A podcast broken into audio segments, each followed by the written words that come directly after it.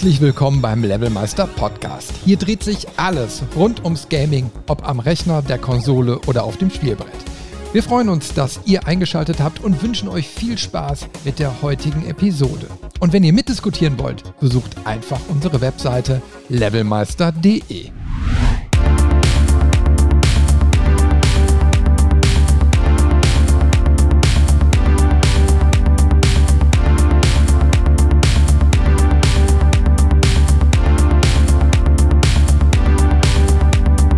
Herzlich willkommen und schön, dass ihr wieder eingeschaltet habt. Heute haben wir für euch wieder eine bunte Mischung zusammengestellt, denn es gibt was zu feiern und wir müssen die vergangenen Monate so etwas aufarbeiten. Mit dabei ist natürlich Robin, der schon mit den Füßen schart und endlich zu Wort kommen will. Grüß dich, Robin. Hallo, hier ist er. Da ist er. ja, Lange wir haben ist her und doch gefunden. Ja, genau. Wir haben, wir haben eine etwas längere, äh, teils ungewollte Sommerpause hinter uns. Ich habe mal vorhin reingeguckt. Also unseren letzten richtigen Podcast haben wir tatsächlich im März aufgenommen und ist dann, glaube ich, Ende März erschienen. Und äh, danach habe ich äh, nochmal zwei Konserven gehabt, die ich dann veröffentlicht habe. Und dann hatten wir beide einfach keine Zeit mehr, uns hat das Leben eingeholt und äh, wir wollten zwar eine Sommerpause machen, aber die haben wir ein bisschen früher begonnen und etwas später beendet. und es musste wirklich so sein. Es hat aus meiner Sicht aber auch mal gut getan, ähm, so ein bisschen vom Mikro äh, wegzurücken, äh, weil wenn man das so ganz sportlich, wie wir gemacht hat, so alle zwei Wochen haut man da irgendwie was raus, dann äh, merkt man schon irgendwann, ah, da ist, da geht man so ein bisschen aus der Puste raus. Ne? Ist dir, glaube ich, auch so ein bisschen gegangen, oder? Ja, auf jeden Fall. Auf der einen Seite. Ähm, auf der anderen Seite tatsächlich kommt man auch so ein bisschen, ähm, so blöd das klingt, mit den Themen raus, weil ähm, ich hatte jetzt gegen Ende auch das Gefühl, klar, wir hatten noch einige Themen irgendwie auf unserer Liste, aber weil die Taktung halt so groß war und die Themen teilweise dann viel Zeit zum Vorbereiten und zum Recherchieren brauchen, hat man dann eher äh, immer mal so schnellere Themen dazwischen genommen und da ist einem dann irgendwann die Kreativität ausgegangen. Ja, da passiert eben halt ganz, ganz schnell, vor allen Dingen, wenn wir, also so wie wir das ja nebenbei machen. Ne? Also wir, wir gehen ja noch normal arbeiten und äh, verdienen unsere Brötchen und das läuft dann irgendwie noch mal so abends nebenbei. Hm. Und da muss man schon ein bisschen mit seinen Kräften haushalten. Und äh, ja, wir haben natürlich so ein bisschen die Sommerpause jetzt auch genutzt, um mal so ein bisschen zu brainstormen, so wie geht's weiter, wann geht's weiter, also heute geht's weiter. Ne? äh, das, das wisst ihr jetzt schon mal. Und ähm, wir haben auch gesagt, okay, wir machen jetzt, wir machen jetzt mal so ein bisschen den Druck aus dem Kessel. Ne? Äh, Qualität vor Quantität. Also wir ändern wieder unseren Rhythmus. Ich habe da auch schon in einem Blogbeitrag äh, schon mal was zugeschrieben gehabt vor längerer Zeit. Na, also wer aufmerksam mitgelesen hat, der weiß das eben halt schon, ähm, dass wir jetzt auch gesagt haben, okay, wir machen jetzt äh, auf jeden Fall jedes Jahr äh, eine Sommerpause und eine Winterpause. Ne? Mhm. So zwischen den Feiertagen bei Weihnachten irgendwie so rum. Das werden wir dann auch ankündigen. Und natürlich so die typische Urlaubszeit. Ähm, werden wir im Sommer natürlich dann auch mal rausnehmen, um auch mal selbst Kraft zu tanken ne? und nicht irgendwie ins Schwitzen zu kommen zusätzlich, weil wir am Strand liegen und eigentlich noch Levelmeister aufnehmen wollen. und äh, ja, wir werden unsere Taktung auf äh, einmal im Monat reduzieren wieder. Ne, dort hatten wir ja letztes mhm. Jahr auf ähm, alle zwei Wochen quasi äh, ja, umgewandelt. Das machen wir jetzt auf alle vier Wochen wieder. Und äh, aber mit der Option, dass zwischendurch mal was kommt. Ne? Also äh, wenn zwischendurch irgendwie was ansteht, ähm, wie zum Beispiel jetzt im August die Gamescom, da werde ich mein Mikro auf jeden Fall mitnehmen. Kommen wir gleich noch drauf zu sprechen. Dann gibt es noch mhm. eine Sonderfolge, also soweit wird es auf jeden Fall zwischendurch geben. Aber ähm, wir werden jetzt auf jeden Fall nicht auf Biegen und Brechen nochmal alle zwei Wochen im Moment rauskommen. Das kriegen wir jobtechnisch einfach nicht hin.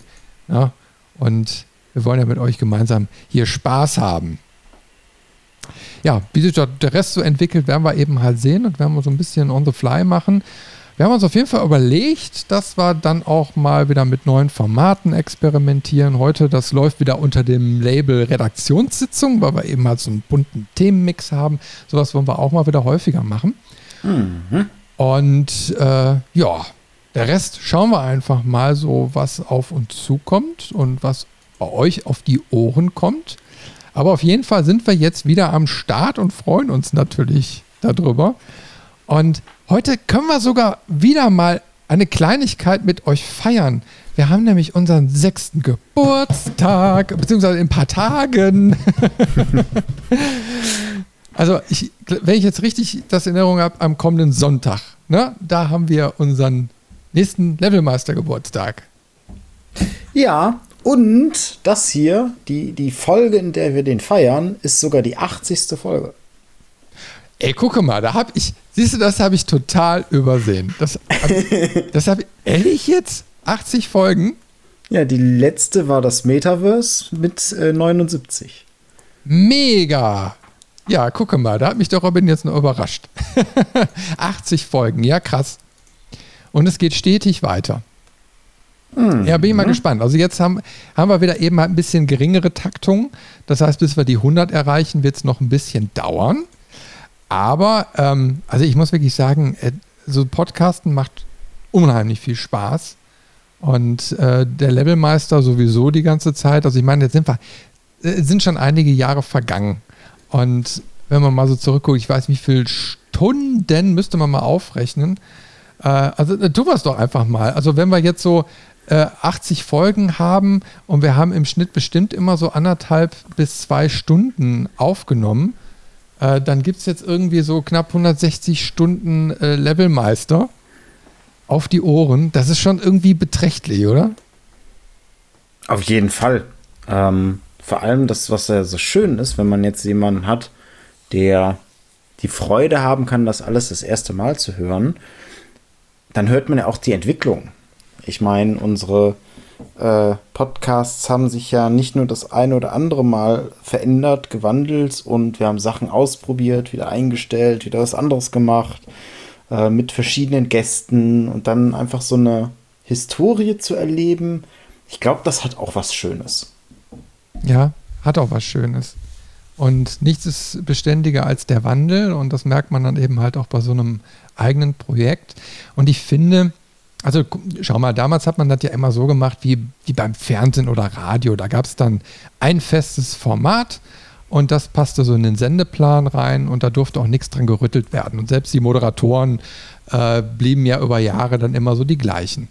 So, und das finde ich immer so das Schöne am Podcasten, dass du ja immer wieder frischen Wind reinbringen kannst. Du kannst äh, dich mit neuen Themen befassen, du kannst einfach den Ablauf der Sendung bestimmen, du kannst die Länge bestimmen und ähm, kannst ja kannst auch mal zwischendurch spielen. Ne? Wir haben ja auch mal Audioformate gemacht, wo wir die Stimme verstellt haben und irgendwie eine kleine Geschichte erzählt haben, so ganz am Anfang. Äh, mhm. fand ich total klasse. Ist eben halt nur super anstrengend, wenn du so ein bisschen hörspieltechnisch dann auch aufbaust. Äh, wäre tatsächlich irgendwie so ein Ding, wo ich mal wieder Bock drauf hätte, aber ähm, da machen wir, wenn dann, so eine Sonderfolge mal. Aber so, so, so entwickelt sich das eben halt über die Zeit. Ne? Und ja, und auch von, vom Zusammenspiel miteinander. Ich meine, jetzt ähm, ist es bei uns wieder ein bisschen eingerostet durch die Sommerpause, wird aber auch schnell wieder auftauen. Aber alleine die Art, wie man ähm, auch spricht in so einem Podcast, wie man auf bestimmte Sachen achtet, äh, das ist ja alles so ein, so ein stetig lernender Prozess. Jetzt haben wir natürlich auch die Herausforderung, ähm, Du hast da auch unter anderem durch die eine oder andere äh, Joberfahrung natürlich einen professionelleren Ansatz an der einen oder anderen Stelle. Ähm, ich als Vollzeitamateur ähm, habe da aber auch schon viel mit rausziehen können und auch immer wieder Freude dran, sich mit dem einen oder anderen einfach mal zu beschäftigen. Sei es jetzt mit äh, dem Podcast an sich, sei es jetzt, das ist sowas, was ich noch leicht vor der Brust habe, ähm, womit ich mich aber auch dieses Jahr noch beschäftigen will, so ein bisschen Kreativschreibtechniken, ähm, also auch das ein oder andere wieder auf der Website veröffentlichen in schriftlicher Form. Es ist einfach eine wirklich tolle, bunte Wiese, auf der man sich so austoben kann, kreativ. Ja, und da hast du gerade jetzt was Interessantes gesagt mit dem Kreativschreiben. Äh, ich habe ja vor einiger Zeit angefangen, diese Redaktionsblog-Geschichten auf unserer Webseite zu veröffentlichen. Die schreibe ich ja auch so aus dem Handgelenk raus, wie mir die Nase gerade gewachsen ist. Und es macht auch verdammt viel Spaß, nicht auf jede Formulierung achten zu müssen. Und ich war ja jetzt im Urlaub für anderthalb Wochen, da war ich mal im Süden und äh, hatte das Glück, dass da, wo ich war, so ein, so ein Fest war, ne, über mehrere Tage. Und unter anderem hatten die dann abends auch so, also Bühne aufgebaut und dann gab es Musik und den ganzen Kram. So, und da bin ich eben halt einen Abend auch dahin am Strand äh, und habe mir die Bühnenschau angeschaut und da hatten sie eine Band gehabt, die ähm, so, so, so, Queen und so nachgemacht hat. Ne? So stand es im Programm. Mhm. Und da habe ich gesagt, na okay, das kann man sich doch mal antun. Ne? So, dann habe ich mich da hingestellt und habe mich mal überraschen lassen und war auch wirklich sehr positiv überrascht und habe diesen Abend einfach genossen, habe ein bisschen fotografiert, habe mir die Musik angehört. Die über, also die Band war übrigens sehr, sehr gut, muss man sagen. Also die haben Queen gut gemacht, die haben O2, äh, O2, U2. ähm, dann eine von den Mädels hat noch Tina Turner gesungen, auch nicht schlecht. Ne? Also die hatten es richtig drauf, diese, ich will sie noch nicht mal als Coverband nennen, sondern die haben es interpretiert. Hm. Und naja, also kurzer, äh, lange Rede, kurzer Sinn. Ich habe darüber hinterher mal so einen kre kleinen kreativen Text geschrieben, den ich dann auch äh, bei Facebook veröffentlicht habe, so bei meinem Freundeskreis und äh, mit den Fotos und die waren alle sehr, sehr angetan, weil sie das dann eben halt schon lange nicht mehr so gelesen haben. Ich habe also wirklich die Situation so vor Ort, wie ich sie empfunden habe, beschrieben. Jeden Geruch, jedes Geräusch, jede Person ne? Äh, und dann erle das Erlebnis auf der Bühne. Und ähm, das ist schön, wenn du in so eine Art Schreibrausch kommst, ne? wo du einfach merkst, so jetzt reihen sich die Sätze schön aneinander, du schmückst mal aus, also in meinem Job, ich schreibe ja sehr, sehr viel, aber alles, was so ausschmückender Natur ist, wird grundsätzlich immer aus diesen ganzen Sachtexten rausgestrichen. Na, da mhm. gibt es eben halt keine großartigen Füllwörter oder Beschreibungen oder wie auch immer. Äh, da gibt es mal einen atmosphärischen Einstieg, wo du den Blick eines Menschen oder so vielleicht mal beschreibst. Ähm, aber dann hört es auch relativ schnell auf. Das ist eben halt eigentlich eher ungern gesehen. Und ähm, ich finde es immer total schade, weil in dem Moment fängt eigentlich bei mir an, das Schreiben Spaß zu machen. Ne? Wenn ich dann eine Atmosphäre aufbauen kann und versuchen kann, die zu halten und dann auch noch am besten so einen roten Faden damit einbaue. Ähm, aber das ist eben halt der Vorteil, wenn man dann so ein privates Projekt hat, da kann man mal so, wie man möchte. Mhm. Und das genieße ich eben halt auch bei Levelmeister. Und das heißt, es wird auf jeden Fall in Zukunft mehr geblockt. Äh, wenn jetzt die Themen wieder ein bisschen mehr werden zum Herbst hin, dann, also beziehungsweise auch die, ich sag mal, dass man sich mit Themen mehr befasst und auch wieder mehr spielt, dann kommt auch wieder mehr in den Blog rein. Da freue ich mich drauf. Guck mal, da können wir ganz viel tippern. Wenn wir jetzt weniger quatschen, dann tippern wir mehr.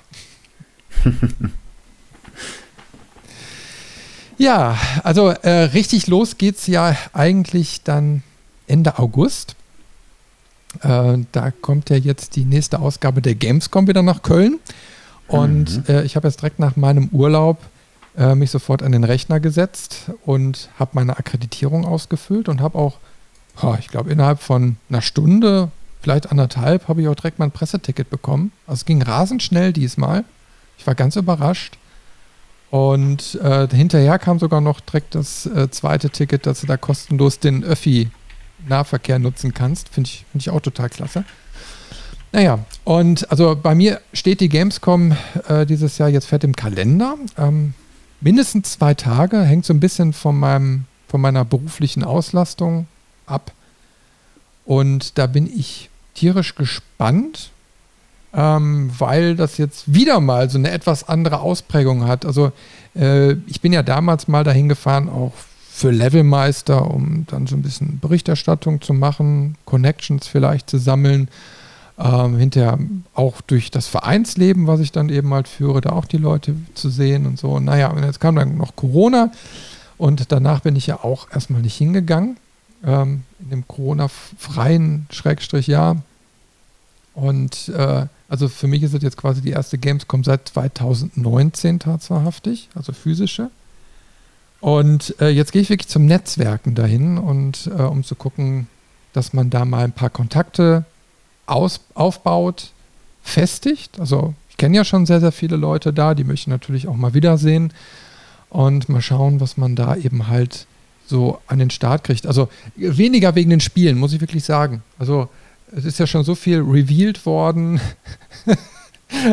also selbst das absolut Kurioseste, ich weiß nicht, ob du es gelesen hast. Ne? Ähm, und zwar kommt Valve angeblich auf die Gamescom und jetzt wird gemutmaßt, dass sie da Half-Life 3 äh, ähm, vorstellen wollen, was ich mir eigentlich nicht so vorstelle. Aber das, das wäre noch was. Wenn ich von der Gamescom komme und sage, hey, Half-Life 3 ist confirmed.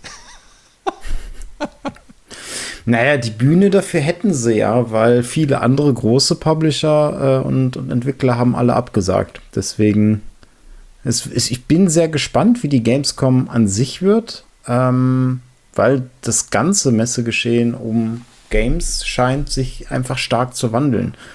Ähm, ich meine, die E3 ist abgesagt, weil keiner Lust drauf hatte. Ähm, bei der Gamescom scheint es welche zu geben, die kommen, aber viele große auch nicht. Ähm, es bleibt spannend, ob das vielleicht sogar gerade dann so ein, so ein Wendepunkt ist, wo man sagt, okay, das könnte die letzte Gamescom sein. Da bin ich voll bei dir. Ähm, ich glaube sogar, dass wir da den Abschwung sehr, sehr drastisch erleben. Ähm, man, muss, man muss aber immer, ähm, ich sag mal, das ein bisschen anders sehen, aus einer anderen Perspektive ich sag mal, was ist jetzt so die, die normale Funktion einer Messe? Ne? Äh, da stellst du deine Produkte vor, beziehungsweise du versuchst auf, ich sag mal, mit Kunden, potenziellen Kunden oder Partnern zusammenzukommen, zu matchen. Ne? So, und äh, die Gamescom hat sich ja über die all die Jahre eher zu so einem Community-Event äh, ja, ich sag mal, weiterentwickelt. Du gehst dahin, weil du deine Streamer sehen willst, natürlich auch ein paar Spiele, ne? Ähm, aber schlussendlich die wenigsten wollen sich fünf Stunden in irgendeine Schlange stellen über, und sich ein Spiel anschauen, was sie eigentlich schon in der Presse gesehen haben, also eigentlich schon informiert sind, weil alles schon quasi ja, gezeigt wurde.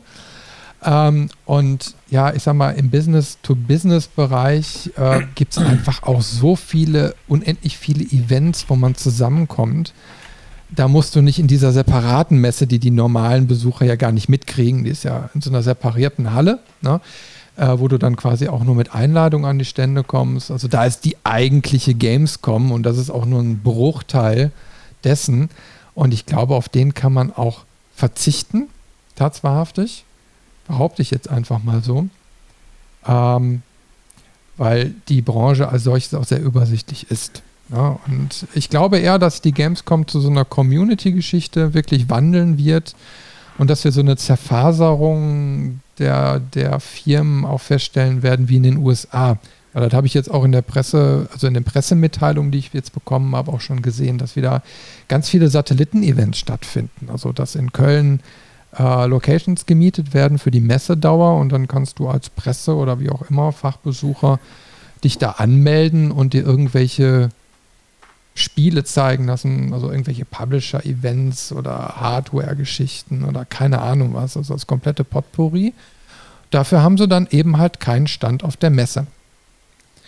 Und da siehst du dann schon ganz klar den Stand, wenn dann so eine gewisse kritische Masse erreicht ist, dann wird das gleich wie zum Beispiel bei der Fotokina und so passieren, dass dann für die Messegesellschaft sagt, es lohnt sich nicht mehr, äh, wir müssen das Event canceln. Und dann wird irgendwie so eine Art Community, denke ich mal, so ein Community-Event daraus entstehen, wo dann der Fokus nochmal etwas anders liegt. Aber ja, also das ist so meine, mein Blick in die Glaskugel.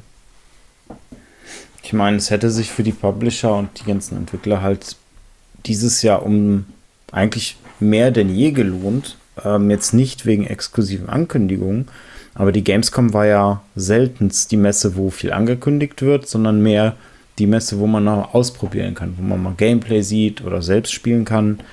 Und bei den ganzen Titeln, die dieses Jahr noch in der Pipeline sind und kommen, ähm, sei es ein Baldur's Gate 3, ein Starfield, ähm, das neue Mortal Kombat, äh, die, die Cyberpunk, das DLC, das neue Assassin's Creed, ähm, Alan Wake ist fortgesetzt. Also du hast ganz, ganz viele AAA-Spiele auch, ähm, wo es vielleicht echt nicht geschadet hätte, ähm, wenn man das einfach mal vor Ort zeigt und vielleicht sogar in einer, einer kleinen Demo, dass die Leute das spielen können. Ähm, Gerade weil ganz, ganz viel im äh, September und im Oktober kommt und alles irgendwie ums gleiche Datum. Also da werden sich die ganzen AAA-Spiele ungefähr in einem ähnlichen Zeitraum ähm, rauskommen und gegenseitig kannibalisieren. Ist eine ganz, ganz spannende Zeit irgendwie. Ähm, weswegen es aber noch fragwürdiger ist auf der einen äh, Seite, dass man dann so eine Chance vielleicht gar nicht nutzen möchte. Ähm, da durch ein Anspielevent, wie es die Gamescom sein kann, einfach noch mal ein paar Käufer mehr zu überzeugen. Ja, also ich, ich kann es mittlerweile ein bisschen schwer einschätzen. Also das, was ich live auf der Gamescom gesehen habe, ähm, wo ich da war und angespielt habe, äh, da habe ich eben halt so gemerkt, das hat mich jetzt weniger gereizt, weil du hast Sachen anspielen können, auch, ich sag mal, überzeugend, also, dass du gesagt hast, hey, jetzt freue ich mich noch mehr auf den Titel. Und dann musstest du aber noch mal ein Jahr oder anderthalb warten, bis er dann irgendwann wirklich mal in den Sale kam, also bis er in den Ver Vertrieb kam. Äh, wo ich dann auch so gedacht habe, okay, dann, dann weiß ich nicht. Das ist schon, dann kommen schon wieder so viele Spiele ähm, raus in der Zwischenzeit, ne, dass irgendwie dir dieser Moment jetzt nicht so viel gebracht hat. Aber genau deswegen wäre es ja jetzt interessant, weil halt die meisten AAA oder die ganzen AAA-Spiele, äh, also unter anderem die, die ich jetzt genannt habe, aber auch noch, noch einige mehr, alle jetzt dieses Jahr im Oktober kommen. Ja, da kommt ja so verdammt viel. Also über Cyberpunk müssen wir nachher auch noch reden. Da brauche ich mal deine Meinung, deinen Rat. Aber egal, kommen wir gleich noch drauf. Na, aber äh, ich bin jetzt auch mal gespannt, äh, wie das Konzept jetzt wirklich äh, aussieht ähm, auf der Gamescom, ob sich jetzt irgendwas gewandelt hat. Also, weil das Problem ist ja auf der Messe auch gewesen, dass du, dass sich jeder eingemauert hat. Ne? Äh, gezwungenermaßen. Also nicht, weil sie so wollten, sondern wegen Jugendschutzgründen und so, ne? dass also nichts irgendwie gezeigt werden durfte für die jeweilige Altersgruppe, wenn die zu jung sind.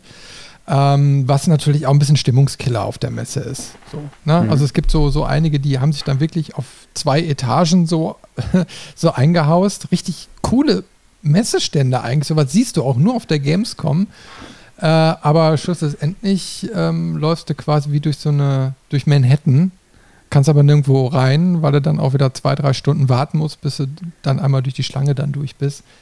Und ähm, ja, also da, da, das finde ich dann schöner, wenn du auf kleineren Events oder so bist, ne, wo du ein bisschen mehr Hands-on hast oder so, ne, wo du ein bisschen lokaler unterwegs bist und dir nicht, ich sag mal, nicht so diese riesigen Wartezeiten oder so hast. Gab ja, glaube ich, mal diese, äh, äh, ich weiß nicht, da gab es mal in Berlin oder Brandenburg irgendwo vor Corona auch so ein Event. Da wollten wir eigentlich sogar hin. Das war aber zu viel und dann kam hinterher auch wieder Corona. Also Corona hat alles kaputt gemacht. Ja, Corona ist alles schuld. Selbst wenn die Gamescom jetzt kaputt geht, Corona ist alles schuld. naja, aber ähm, warten wir einfach mal ab. Ich schaue mir das mal an, gebe mal so einen, dann meinen ungefilterten Bericht dann wieder. Ja, und ich lasse mich jetzt einfach mal überraschen.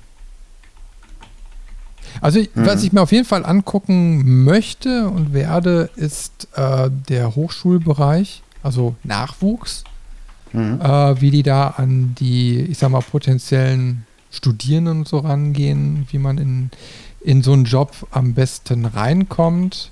Äh, und möchte einfach mal schauen, so was, was, was machen die da so. Vielleicht kann ich da den ein oder anderen interessanten Gesprächspartner dann auch mal äh, rankriegen, äh, weil mich da schon so ein paar Sachen mal interessieren würden. Also wie, wie könnte so ein Einstieg in so eine Branche aussehen? War das realistisch? Mhm. Welche Skills muss man heutzutage mitbringen?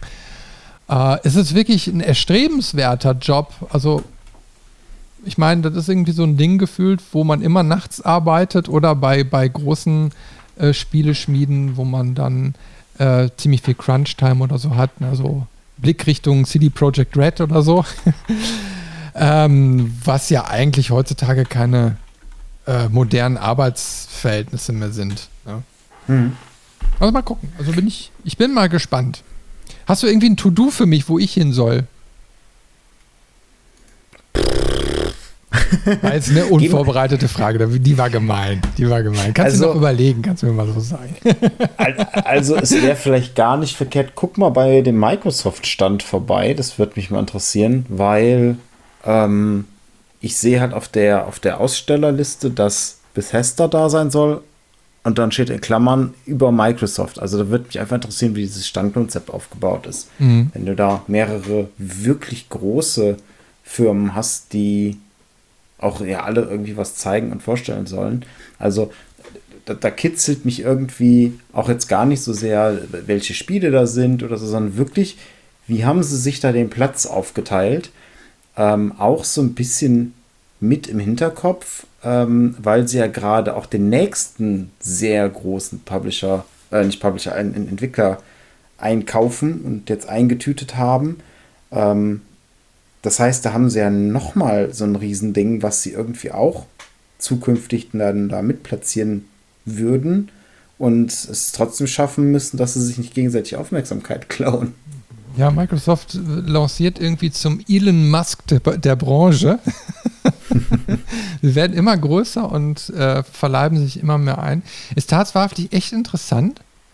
Äh, ich durchblicke noch nicht so ganz die Strategie von, von Microsoft aber die kann man, glaube ich, nie so richtig durchblicken, ähm, weil ich bin da so ein bisschen aufmerksam geworden, weil letztens irgendwie mal so eine, äh, ein Artikel kam über im Endeffekt ein virtualisiertes Windows 11. Also, dass du quasi eine Lizenz kaufst, aber das, die Software gar nicht mehr lokal installierst, sondern quasi nur noch wie so eine Art Gateway. Ja? Hm. Äh, und dann quasi auf externen Servern arbeitest. Also, du merkst immer wieder diese Cloud- Geschichten rücken immer mehr so in den Fokus. Was ich auf der einen Seite verstehen kann, auf der anderen Seite haben wir eben halt ein sehr labiles Netz. Ne? Also wir haben eine sehr labile Infrastruktur, zumindest hier gefühlt in Deutschland, ähm, wo ich nicht so ganz nachvollziehen kann, wenn du ein 99,9% äh, ausfallsicheres System haben willst, musst, ähm, wie man dann auf solche Systeme äh, setzen kann. Also das ist so, ob jetzt nur beim Gaming, ob beim Programmieren oder stinknormalen Arbeiten, sei jetzt erstmal total egal. Mhm. Ähm, aber äh, ich habe nicht so das Gefühl, dass wir hier in einem richtigen Land sind für Hochverfügbarkeitsdienste. Ja, weil dafür einfach zu viel ausfällt. Ganz, ganz blödes Beispiel. Letztes Jahr war hier eben halt mal ein Glasfaserausfall. Der kann passieren. Ne? Mhm. Ähm, Allerdings übertrug sich der Glasfaserausfall automatisch auch auf, die, auf den Mobilfunkbereich, weil der eben halt anscheinend über das gleiche Glasfasernetz ähm, bedient wurde. Mhm. Äh, schlussendlich ist die Redundanz weg gewesen. Na, das heißt, du hast es wirklich mehrere Stunden hier nichts mehr, gar nichts mehr. Und dann merkst du auf einmal, okay, du kannst auch wirklich gar nichts mehr tun. Ja, du kannst äh, ich sag mal, wenn du, wenn du Glück hast, kannst du eben halt noch lokal dein, dein Spiel spielen oder so. Ne? Äh, mhm. Wenn der aber gerade irgendwie zufälligerweise in der Prüfphase, also dass das abgefragt wird, ob deine Lizenzen so alles noch okay ist, ne? wenn du gerade in dem Moment reinschlitterst, dann äh, tatsächlich äh, hast du keine Chance mehr. Oder ich habe hier zum Beispiel ein Chromebook, ne? habe ich mir mal mhm. vor etwas längerer Zeit gekauft. Und äh, wenn Netzausfälle oder so da sind, ist das Chromebook überhaupt nicht mehr lauffähig. Also du kriegst keinen einzigen Dienst, nichts gestartet, weil nichts lokal läuft auf der Kiste. Und ähm, ja. Also das sind immer so Sachen, da bin ich mal gespannt, wie die Strategie aussieht. Also das haben wir ja schon ein paar Mal bei Spielen ja auch erlebt. Ne? Google Stadia. Äh, Nvidia hat ein bisschen da rumgefrickelt. Äh, Microsoft frickelt da so ein bisschen rum. Und vielleicht bringen die auch in dem Bereich ein bisschen was jetzt mal wieder mit. Ich bin auf jeden Fall gespannt. Mhm. Also vor allen Dingen, ob sich das auch wirklich in irgendeiner Art und Weise mal später im Markt etablieren könnte. Also Stadia ist ja auf die Nase gefallen. Ähm, vielleicht können es andere besser. Ich weiß es nicht. Was meinst du? Wäre sowas interessant für dich? Nee. Süß. also, also im ersten Schritt zumindest nicht. Ähm, das liegt aber auch daran, dass ich da weniger die Zielgruppe bin. Ähm, ich bin immer ein Freund von jetzt bei Spielen auch besitzen. Ähm, heißt, wenn du die Kombination machst, was sie ja auch machen, sie pushen ja ihren Game Pass ähm, richtig stark und ihre schwächere Konsole, ich glaube die Series S ist es dann, ähm, die läuft ja hauptsächlich über Streaming.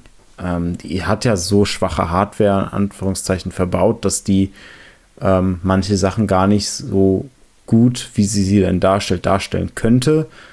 Ähm, auch bei einer Nintendo Switch hast du ja die, diese Streaming-Sachen unter Umständen bei manchen Spielen als Ja, bei Control war das beispielsweise so, ja. Ja. Ähm, und das ist, also ich, ich finde es halt auch schwierig. Ähm, einmal, weil ich mir halt denke, wenn ich jetzt so ein Spiel kaufe, dann kann ich es mein Leben lang spielen. Ähm, und wenn ich jetzt an so einem Streaming-Dienst bin, dann hat ja der Streaming-Dienst auch in der Hand, ob ich dieses Spiel überhaupt noch nutzen kann oder nicht. Ähm, das merkt man ganz, ganz stark bei Amazon Prime, ähm, was Serien und, und, Filme angeht. Die wechseln ihr Kontingent immer mal durch. Und auch bei Netflix hast du ja immer mal wieder Sachen, die eine Zeit lang angeboten werden und dann irgendwann sind sie wieder weg. Und dann verschwinden sie aber auch halt für immer. Und weil sie es da gerade wirklich auch so von der Strategie her machen, dass sie ähm, keinerlei Releases mehr äh, auf, auf physischen Datenträgern machen, sondern alles nur noch für den Streamingdienst produzieren und dann auch nur noch exklusiv da anbieten, hast du bei manchen Sachen halt keine Chance. Also wenn ich jetzt, ähm, gutes Beispiel, die Daredevil-Serie, die finde ich jetzt ziemlich gut. Die ersten zwei Staffeln gab es noch auf DVD und Blu-ray, die dritte nicht mehr. So, wenn ich jetzt mal, ähm, ich überlege gerade, ob es die noch auf Netflix gibt. Ich glaube aber nicht, da haben sie es wieder runtergenommen. Das heißt, sie müsste theoretisch auf Disney Plus sein. Aber wenn die jetzt auch sagen, ja, nee, wollen wir irgendwie nicht mehr haben, wir nehmen es runter, dann ist die dritte Staffel einfach für immer weg. Und bei Spielen ist ja da die Hürde, glaube ich, noch mal größer, äh, noch mal kleiner, sowas zu machen und dass dann Spiele einfach komplett verschwinden. Ähm, selbst wenn ich dann dieses Spiel gut fand, dann habe ich halt trotzdem keine Chance, das jemals wieder zu spielen. Und das ist irgendwie so der Grund, ähm, weswegen ich noch eher der Freund davon bin, die Spiele wirklich zu haben. Es kann auch ruhig digital sein, ähm, aber einfach damit ich die Chance habe, die Spiele dann zu spielen, wenn ich sie spielen möchte. Und nicht, wenn irgendein CEO ähm, von irgendeiner riesigen Aktiengesellschaft entscheidet, dass ich es jetzt spielen darf. Da bin ich voll und ganz bei dir. Also da war noch so ein anderes prominentes Beispiel, weil sie ähm, eine Star Trek-Serie abgesetzt haben, Prodigy, irgendwie so ein, so ein, so ein Zeichentrick-Ding. Ich habe es nie geguckt, läuft irgendwie oder lief auf äh, dem Paramount Plus. Und die haben sie abgesetzt und dann Bums war sie auch direkt aus diesem Angebot entfernt. Ähm, und es gab dann jetzt wohl nur irgendwie, glaube ich, eine Blu-ray-Veröffentlichung direkt noch oder so. Oder zumindest gab es da irgendwie was. Ne?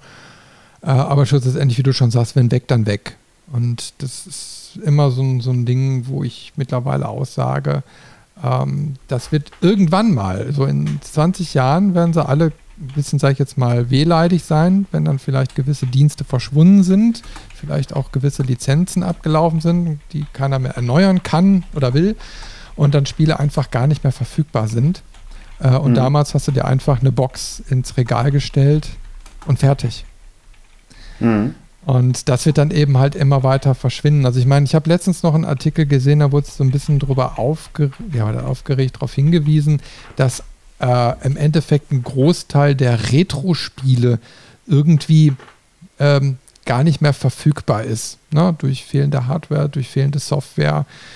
Ähm, das sehe ich im Endeffekt anders, also weil, die, ne, weil es eine sehr, sehr starke Retro-Szene gibt, die mit Liebe zum Detail nicht nur die Hardware restaurieren, sondern eben halt auch die ganze Software konservieren. Es gibt ja auch mittlerweile so Anbieter, wo du die ganzen, ob jetzt nur legal oder nicht, aber auf Webseiten sogar teilweise Emulationen laufen lassen kannst von alten Spielen, um sie nochmal zu erleben. Ähm, das geht alles, das wird auch gemacht. Das wirst du aber nicht bei so einem AAA-Spiel von heute in Zukunft erleben. Ähm, und da bin ich mal gespannt. Also da werden wir, die Frage werden wir erst in 20 Jahren beantworten können. Aber mhm. ich prognostiziere einfach mal, dass das eigentlich eher schlimmer wird durch diesen Distributionsweg, den sie da wählen, weil physische Datenträger gibt es ja eigentlich nur noch ja, bei der Switch, bei der PlayStation. Ich weiß nicht, ob bei der Xbox gibt es da noch ein Laufwerk drin, bei der aktuellen. Ja, ja, ja. ja okay. Ne? Ähm, mein Rechner beispielsweise hat schon seit Ewigkeiten kein optisches Laufwerk mehr drin. Also ja, es gibt auch keinen Grund mehr, da einen zu holen. Ja, aber das, das, kommt halt echt drauf an. Also ich habe ähm, klar am Laptop jetzt auch keins, aber habe mir dann ein externes geholt und das brauche ich überraschend häufig. Also jetzt nicht jeden Tag, aber so, ja, sagen wir mal so zwei, dreimal im Monat schon. Krass. Ich meine, ich mein, das hängt auch damit zusammen, weil ich halt allgemein so ein ähm, Sammler bin, auch von physischen Sachen. Das heißt, wenn ich mal eine Serie gucken will oder einen Film, den es online nicht gibt, ähm, und ich habe halt die, die DVD oder die Blu-ray da, dann kann ich halt darüber schauen. Ähm, genauso wie mit Musik. Da habe ich tatsächlich auch häufig, nicht immer, aber häufig dann wirklich die physische CD. Ähm, und dann mache ich es dann halt auch so, wenn das jetzt nicht direkt von Amazon angeboten war, wo du dann die MP3s mit dazu geschenkt kriegst, dann hast du halt den, den physischen Datenträger, eventuell auch gebraucht gekauft, damit halt die CD nicht, keine Ahnung, 20 Euro mal kostet oder so, sondern man für 1, 2, 3 Euro teilweise auch echt schöne Sachen findet in einem guten Zustand. Und die Sachen dann halt in MP3 umwandeln, dafür brauchst du halt das Laufwerk. Ja, ja, ja, das stimmt. Also ich habe ich hab ja auch immer noch was hier rumfliegen. Ne? Also ähm, ich habe ja eine, einen schon ziemlich mittelgroßen Werkstattbereich. ähm, und da bin ich immer froh, wenn ich irgendwas in den Grabbelkisten drin habe. Also ich weiß, ich habe mehrere optische Laufwerke noch, ich ganzen Stapel Festplatten und und und und und. Ich bin da immer am rumprutschen. Ich habe ja auch schon ein paar Mal darauf hingewiesen, dass ich ja noch ein äh, Amiga 500 ähm, Kabinett bauen möchte, also so ein, so ein, so ein äh, Arcade-Automat quasi. Das ist jetzt für den Herbst, ähm, habe ich mir das auf die Kappe genommen. Und ja, also insofern, man hat immer was, wo man dann auch mal so basteln kann. Ja, und ja, wenn man was, was braucht, hat man sofort im Zugriff. Mhm. Naja, aber man sieht, ne? also optische Datenträger sind auf jeden Fall noch nicht tot. Und äh, wer weiß, vielleicht äh, werden wir irgendwann noch mal ja, eine andere Entwicklung feststellen. Ne? Ich meine, bis jetzt sind ja alle Anbieter irgendwie stabil am Markt. Ob jetzt ein Steam, mhm. ob, ein, ob ein Epic oder sonst irgendwie was. Die Vertriebsmodelle laufen alle gut, aber du siehst ja, ich sag mal, es kann immer mal irgendein Trend entstehen, warum auch immer, äh, wenn dann solche Plattformen nicht mehr so richtig laufen oder wie auch immer du dann wieder auf was Physisches setzen musst, um einfach einen Vertriebskanal zu haben. Wer weiß. Schauen wir mal. Hoff, hoffen wir mal, dass jetzt erstmal alles so stabil bleibt. Mhm. Ja, auf jeden Fall. Aber wie ist denn das jetzt überhaupt bei dir? Ähm, ich meine, wir haben jetzt Sommerpause gehabt. Es waren auch wirklich verdammt hohe Temperaturen hier. Ne? ich bin ja dann, wo es hier ein bisschen schlechter wurde, bin ich ja noch mal in Urlaub gefahren und habe dann noch mal höhere Temperaturen gehabt, also so jenseits der 40 Grad, ne? was ich eigentlich sogar relativ äh, als angenehm empfand, na, während hier die ganzen Medien am Pusten sind. Aber ähm, was ich wohl gemerkt habe, ist, ähm, dass, ich sag mal, ich für mich, ich hatte keine, keine Lust mehr zum Spielen. Sag ich dir ganz ehrlich, ich wollte wirklich immer raus und bloß so wenig Zeit wie möglich am Rechner verbringen. Auch abends irgendwie, also abends eher lieber irgendwie dann, dann eine Serie gucken oder so, ne? Ähm, aber so das Bedürfnis, mich in ein Spiel zu vertiefen, war plötzlich echt äh, erstmal weiter weg.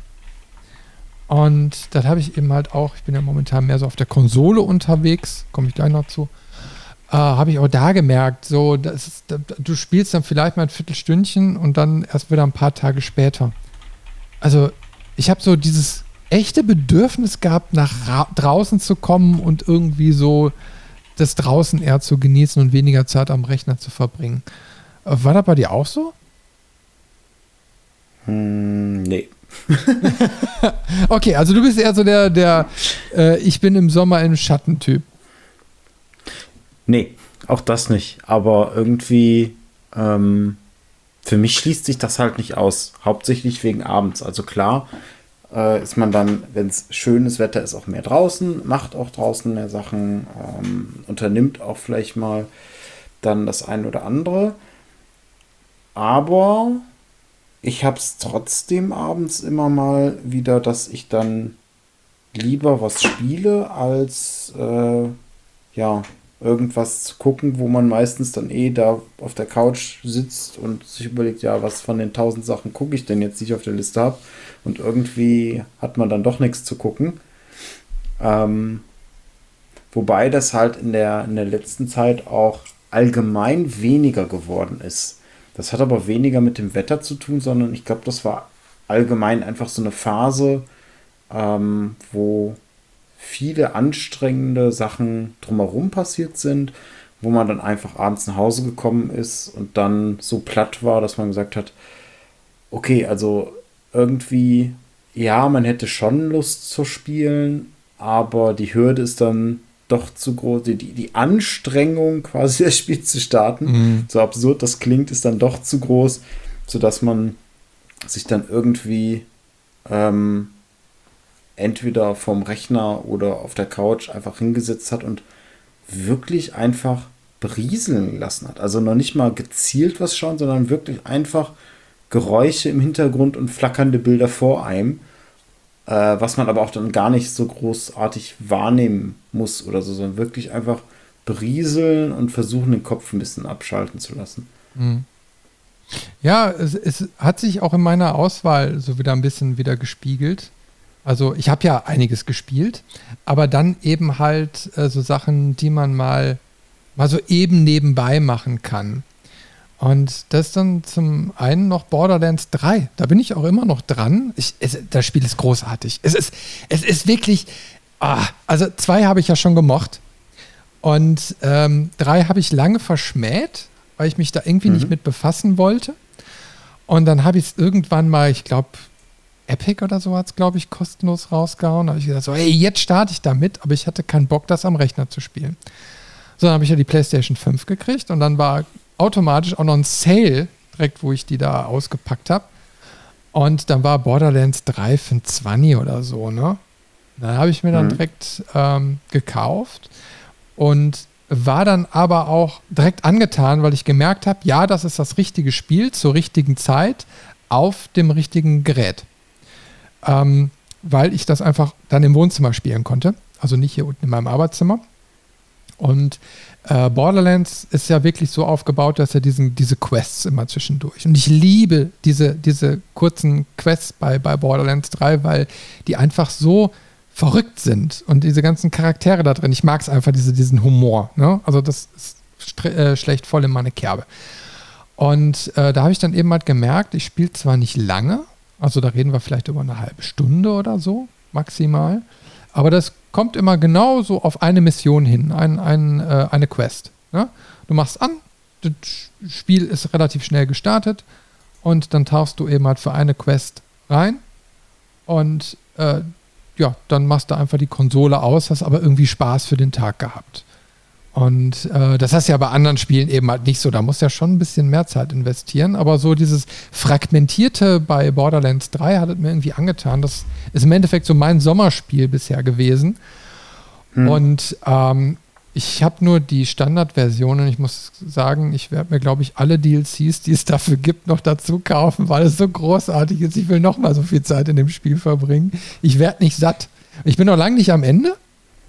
Aber mhm. ähm, ich habe irgendwie so das Gefühl, das ist also sehr inhaltsreich und sehr äh, detailliert. Und wie gesagt, die ganzen Storys da drin finde ich einfach nur großartig.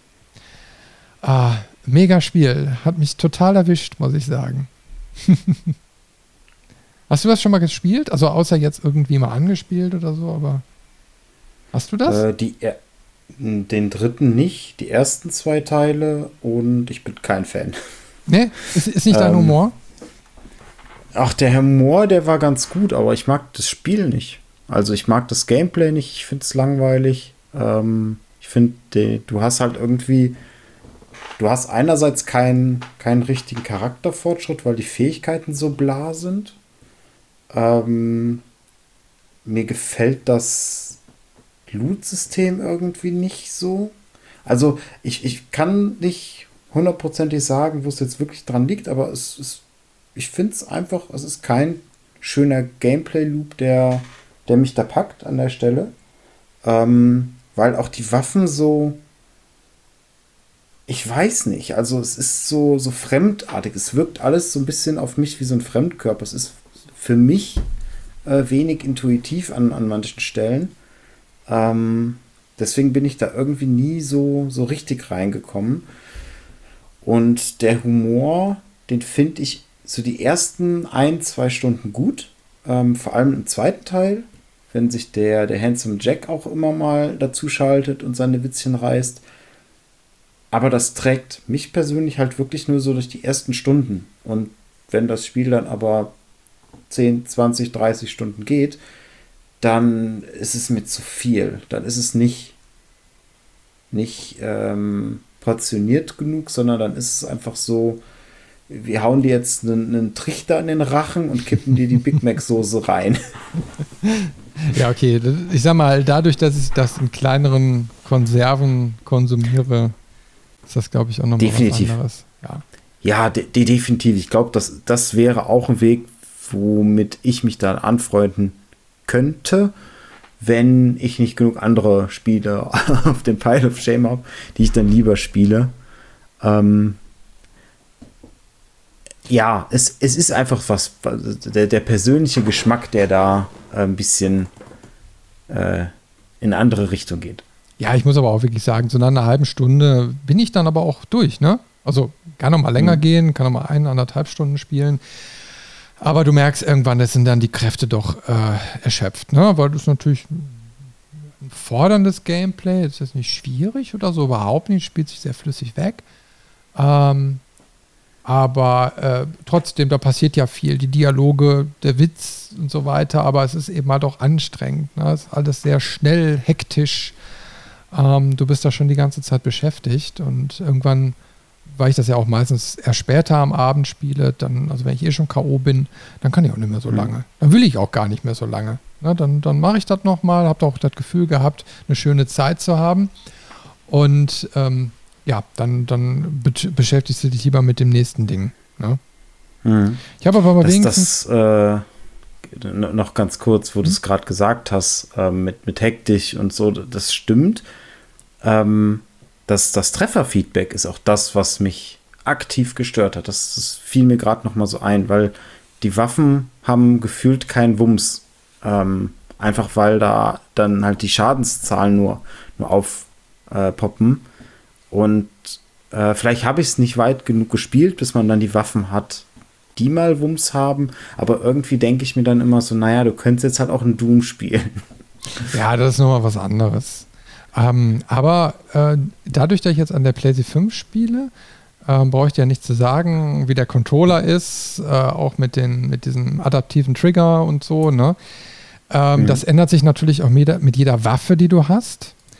Und äh, das ist dann schon ein besonderes Gameplay-Feeling. Sag ich dir ganz ehrlich. Also, mhm. du hättest ja am, am PC jetzt beispielsweise nicht so. Äh, das gefällt mir auch sehr, sehr gut.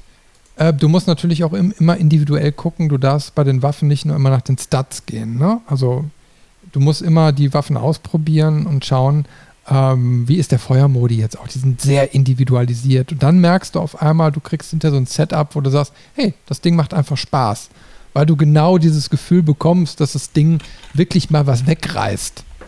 Und nicht irgendwie, ne, zwar irgendwie optisch schön aussieht, aber irgendwie passiert da nichts. Ne? Mhm. Ähm, aber wenn du so die richtige Zusammenstellung hast, ich habe dann eigentlich so meine ein, zwei Lieblingswaffen dann immer ähm, von vier, die du ausrüsten kannst, äh, damit macht es einfach dann Laune. Und ohne Scheiß, ich spiele jetzt seit Stunden einfach nur mit Pistolen, weil die so viel wegrotzen. Das ist der absolute Wahnsinn. Da kommt keine Pumpgun, kann nichts mit.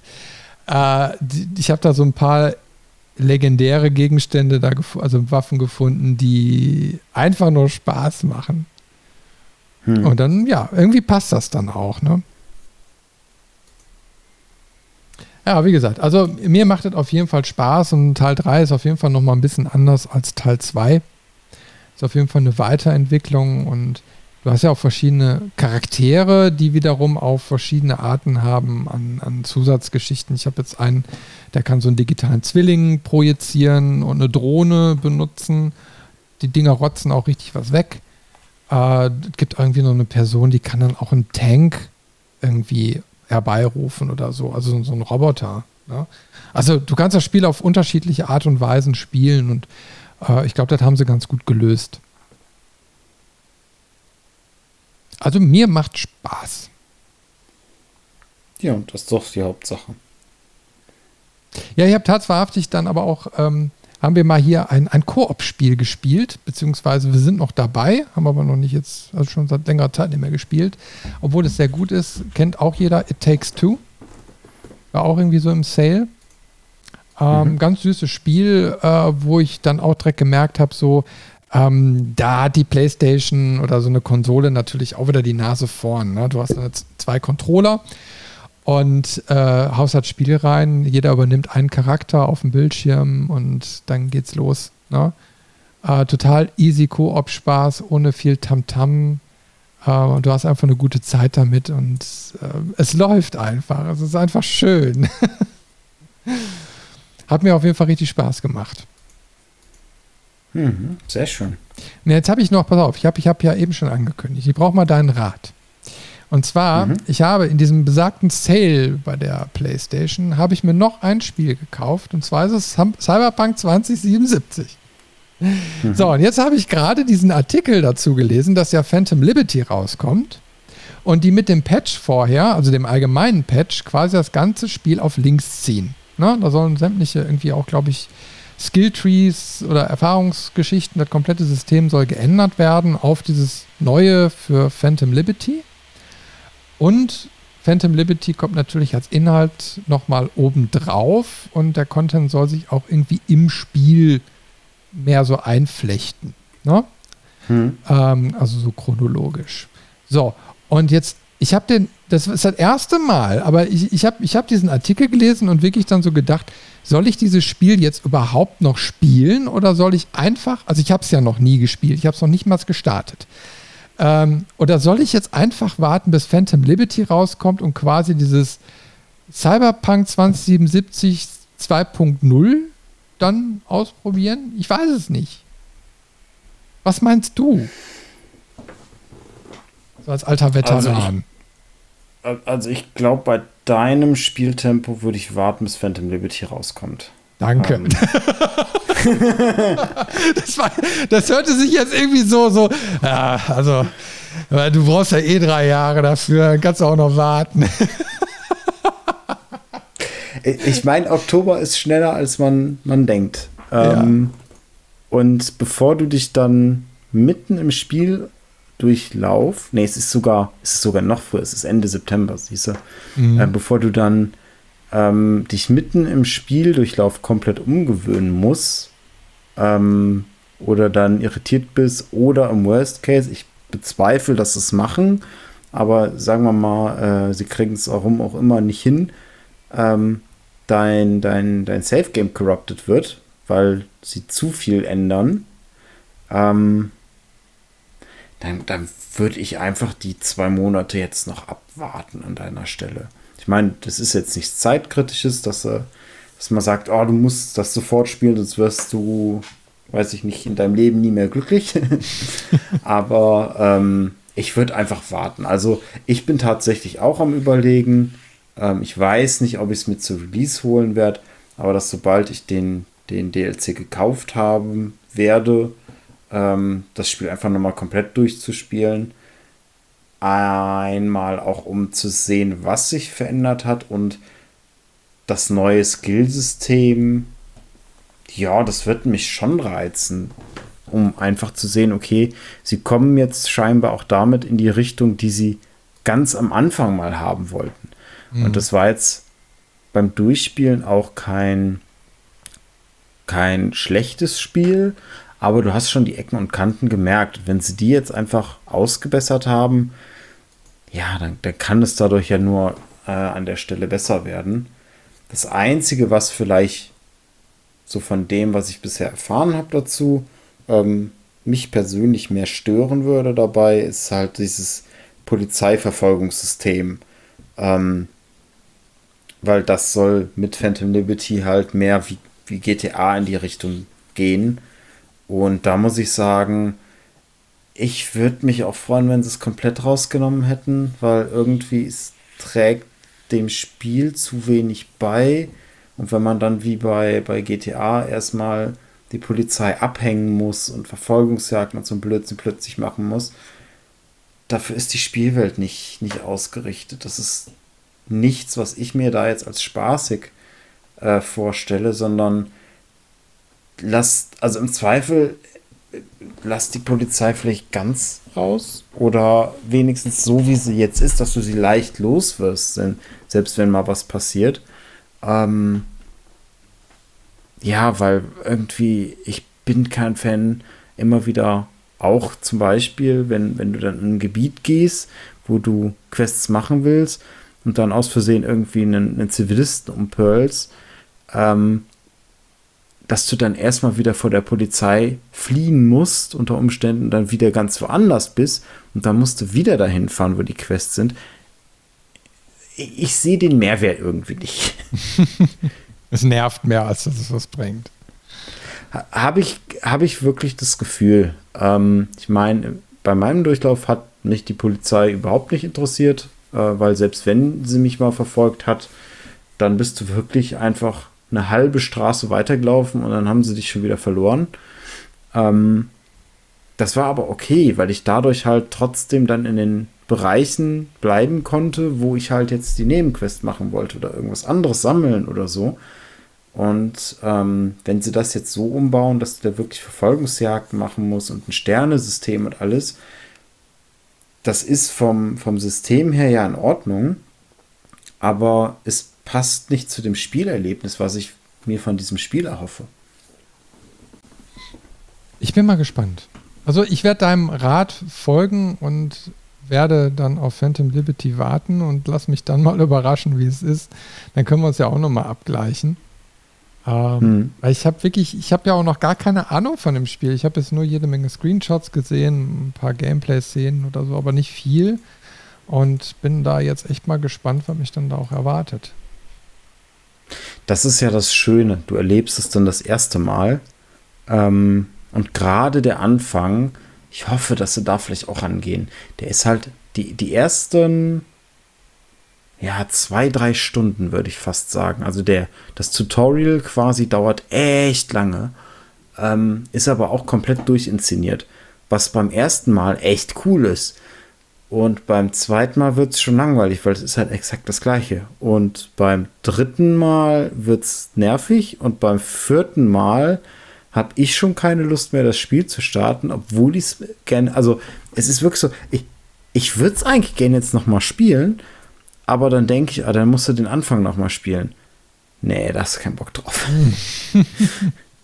ja, aber sowas können eben halt Killer sein, ne? Wenn sie da eine Option einbauen und wenn es nur ist, hey, überspringen den Anfang ähm, und kommen dann an der Stelle raus, wo quasi das Intro und das Story-Setting gesetzt ist. Und ab da mhm. geht die Story dann auch weiter und alles. Es gibt ja wirklich einen fest definierten Punkt der dann mhm. wirklich kommt und an den kannst du theoretisch direkt springen. Wenn sie die Option einbauen, das wäre super. Weil den ganzen Anfang, den ganzen ersten Teil, lasst es einfach weg. Ähm, gib mir von mir aus ein, ein Standard-Set an Erfahrungspunkten, wenn ich überspringe. Das darf auch ruhig weniger sein, als man da dann gekriegt hätte. Ähm, weil das kriegst du durch Nebenquests und was weiß ich ganz schnell wieder raus. Aber jedes Mal die gleichen Dialoge, die gleichen Sequenzen, die gleichen Punkte abfahren, die gleichen Entscheidungen treffen. das wirkt halt beim zweiten, dritten, vierten Mal immer weniger. Mhm. Kann ich nachvollziehen. Ja, ich bin mal gespannt. Also, ähm, ich lasse mich mal überraschen. Wo wir gerade schon mal in dem Genre sind. Ich habe nämlich auch was gespielt, was in dieses Cyberpunk-mäßige ja doch irgendwie schon reinpasst. Oh, da beneide ich ja schon wieder drum. Ne? Ich habe noch keine Zeit gehabt. Ich weiß ja jetzt, was kommt. Und zwar habe ich gespielt My Little Pony 3. Yeah, geil!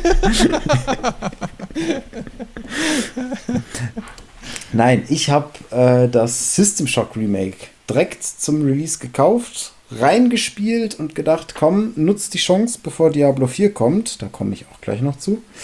Ähm, und habe da echt viel Freude dran.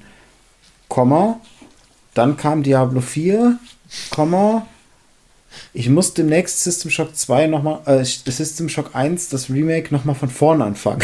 Herrlich. Ich hab's mir ähm, schon gedacht. Also, es ist atmosphärisch echt klasse. Äh, sie haben das super hingekriegt. Sie haben. Ich kenne das Original halt nur, nur ganz grob und nur so den Anfang. Aber sie haben gefühlt diese Atmosphäre mit reingenommen. Sie haben trotzdem hier und da Änderungen vorgenommen. Ähm, ein, zwei Modernisierungen, aber nicht zu viele. Ähm, und vor allen Dingen, was mich wirklich umhaut, der Grafikstil. Der ist fantastisch. Es ist nämlich Du hast das Gefühl, es ist hochaufgelöst und ich glaube sogar, dass es wirklich hochaufgelöst ist. Und wenn du nah rankommst, dann wird es verpixelter. Also dann hast du plötzlich diese Pixel-Grafiken. Ähm, und das ist total geil, weil dadurch hast du diesen Retro-Charme und hast das Gefühl, so, ah, guck mal, es ist ähnlich wie früher, nicht ganz so krass, aber es ist schon ähnlich. Und trotzdem rennst du nicht die ganze Zeit gefühlt mit Augenkrebs durch die Gegend, weil du diese Verpixelung halt, wenn du etwas weiter entfernt bist, nicht mehr hast, sondern wird es wieder schärfer und genauer. Mhm. Das, ist schon krass. Und, ich glaube, äh, die arbeiten ja mit der Unreal Engine 4. Mhm. Und äh, ich hatte irgendwann mal so einen Technikartikel darüber gelesen, dass die äh, mit irgendeiner Version genau äh, das Gegenteil, also dieses Problem quasi aus der Welt geschafft haben. Also, dass es ein System implementiert wurde, um äh, Texturen in unterschiedlichen Auflösungen simultan nachzuladen, ohne da programmiertechnisch so viel Aufwand zu treiben. Also du bestimmst ein Objekt und sagst dann, okay, du hast jetzt, ich sag mal, fünf Detailgrade für die, für die ähm, Texturen. Also je näher du dran mhm. gehst, desto hochaufgelöster wird es. Und dann siehst du das hinterher gar nicht mehr.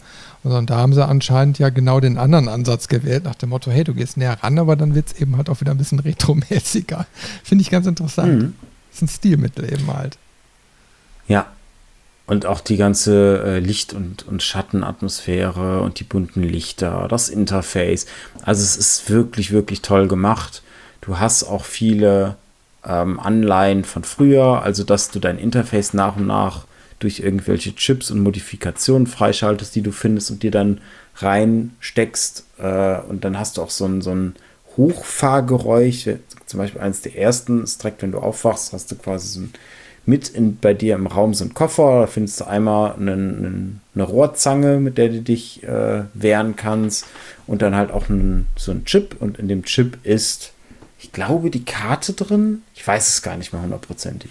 So, und dann hast, nimmt er diesen Chip, guckt sich den kurz an in der Ego-Perspektive, führt dann seine Hand außerhalb des Bildes, aber schon von der Andeutung her, dass du dir die quasi in die Schläfe steckst, in so einen, keine Ahnung, USB-Slot oder was da auch immer sein soll. Und dann hörst du so richtig so und dann kommt das Interface. Also das ist atmosphärisch echt klasse. Es erbt aber leider auch so ein paar Funktionen, die das Original auch schon hatte. Und das ist der Grund, warum ich eben gesagt habe, ich werde es nochmal neu anfangen müssen du hast keinerlei Führung. mhm. Also weder, dass du ähm, ein Questlog hast, ein gutes, du hast auch kein, keine, also du hast eine Karte, die sich selbst ausfüllt, aber irgendwie hilft die auch nicht so richtig. Und ich habe mich alleine auf der ersten Ebene so oft verlaufen und war dann so oft an der Stelle, wo ich dachte, wo muss ich denn jetzt hin? Wo geht's denn jetzt weiter? Oder was ist überhaupt gerade meine Aufgabe, die ich jetzt lösen muss? Weil du musst auch jedes Audiolog, das du findest und jede, jedes Datapad genauestens zuhören und, und lesen, weil es halt kein Questlog gibt, wo du nachgucken kannst, sondern du hast halt die Audiologs komplett ungefiltert, einfach in, mit den Überschriften, die die von der Story her haben. Aber ob jetzt das Audiolog 3, 4 oder 5 äh, mit beliebigen Namen das, das Questziel dann nennt, was du jetzt als nächstes tun solltest oder nicht, da musst du höllisch aufpassen. Und wenn du dann eine Pause hast, wie ich jetzt wegen äh, Diablo 4, ich glaube, ich würde länger brauchen, um da wieder reinzukommen, als einfach von vorne anzufangen und das Ganze dann bis dahin weiterzuspielen. Ich, ich finde das ganz interessant, was du sagst, weil, äh, wo ich das Spiel gespielt habe, es ist jetzt, glaube ich, schon 20 Jahre her. Wenn nicht sogar noch länger. Und äh, viel ist mir jetzt nicht in dem, im Kopf geblieben. Ein paar Stellen, na, wo man einfach sagt, okay, die gefällt ein Spiel oder gefällt ein Spiel nicht. Ich weiß, dass es, ich sag mal, sehr viele Unzulänglichkeiten hatte. Aber ich kann mich an, an zwei Sachen eben halt erinnern. Eine Sache, die mich total geflasht hat, weil es, glaube ich, das erste Spiel meines Erachtens war, was das in der Form umgesetzt hat. Und zwar, du spielst und relativ zum Schluss ähm, ist es eben halt so, dass auf einmal ein Countdown beginnt. Der wird auch nicht vorher nicht angekündigt, aber auf einmal ist er eben halt da.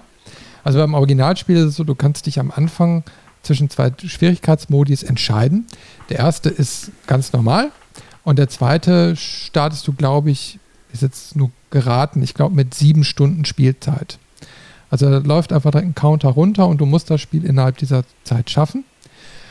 Und äh, bei der normalen äh, äh, Schwierigkeit war es dann so, dass dieser Counter dann erst ab einem gewissen Punkt kam. Dann hast du noch 45 Minuten Zeit. So, und da kann ich mich noch dran erinnern, weil diese Station fängt dann an zu zittern und so. Das, ist, das war damals für die damaligen Verhältnisse, obwohl ja alles sehr pixelig und scheiße war, äh, war das sehr atmosphärisch und ich bin in Stress ausgebrochen. Ich habe ich hab da so richtig mitgefühlt. Und jetzt kommt der zweite Punkt, was du gesagt hast. Ähm, du musst aber noch äh, Missionsziele erreichen. Und dann fängst du auf dieser beschissenen Map die Sachen an zu suchen. Und sie ist so schlecht, du hast dir vielleicht ungefähr gemerkt, ach warte mal, das war ungefähr da und da. Und dann suchst du das, weil es dann auch noch über verschiedene Ebenen geht und die wurden damals in der Map nicht richtig angezeigt.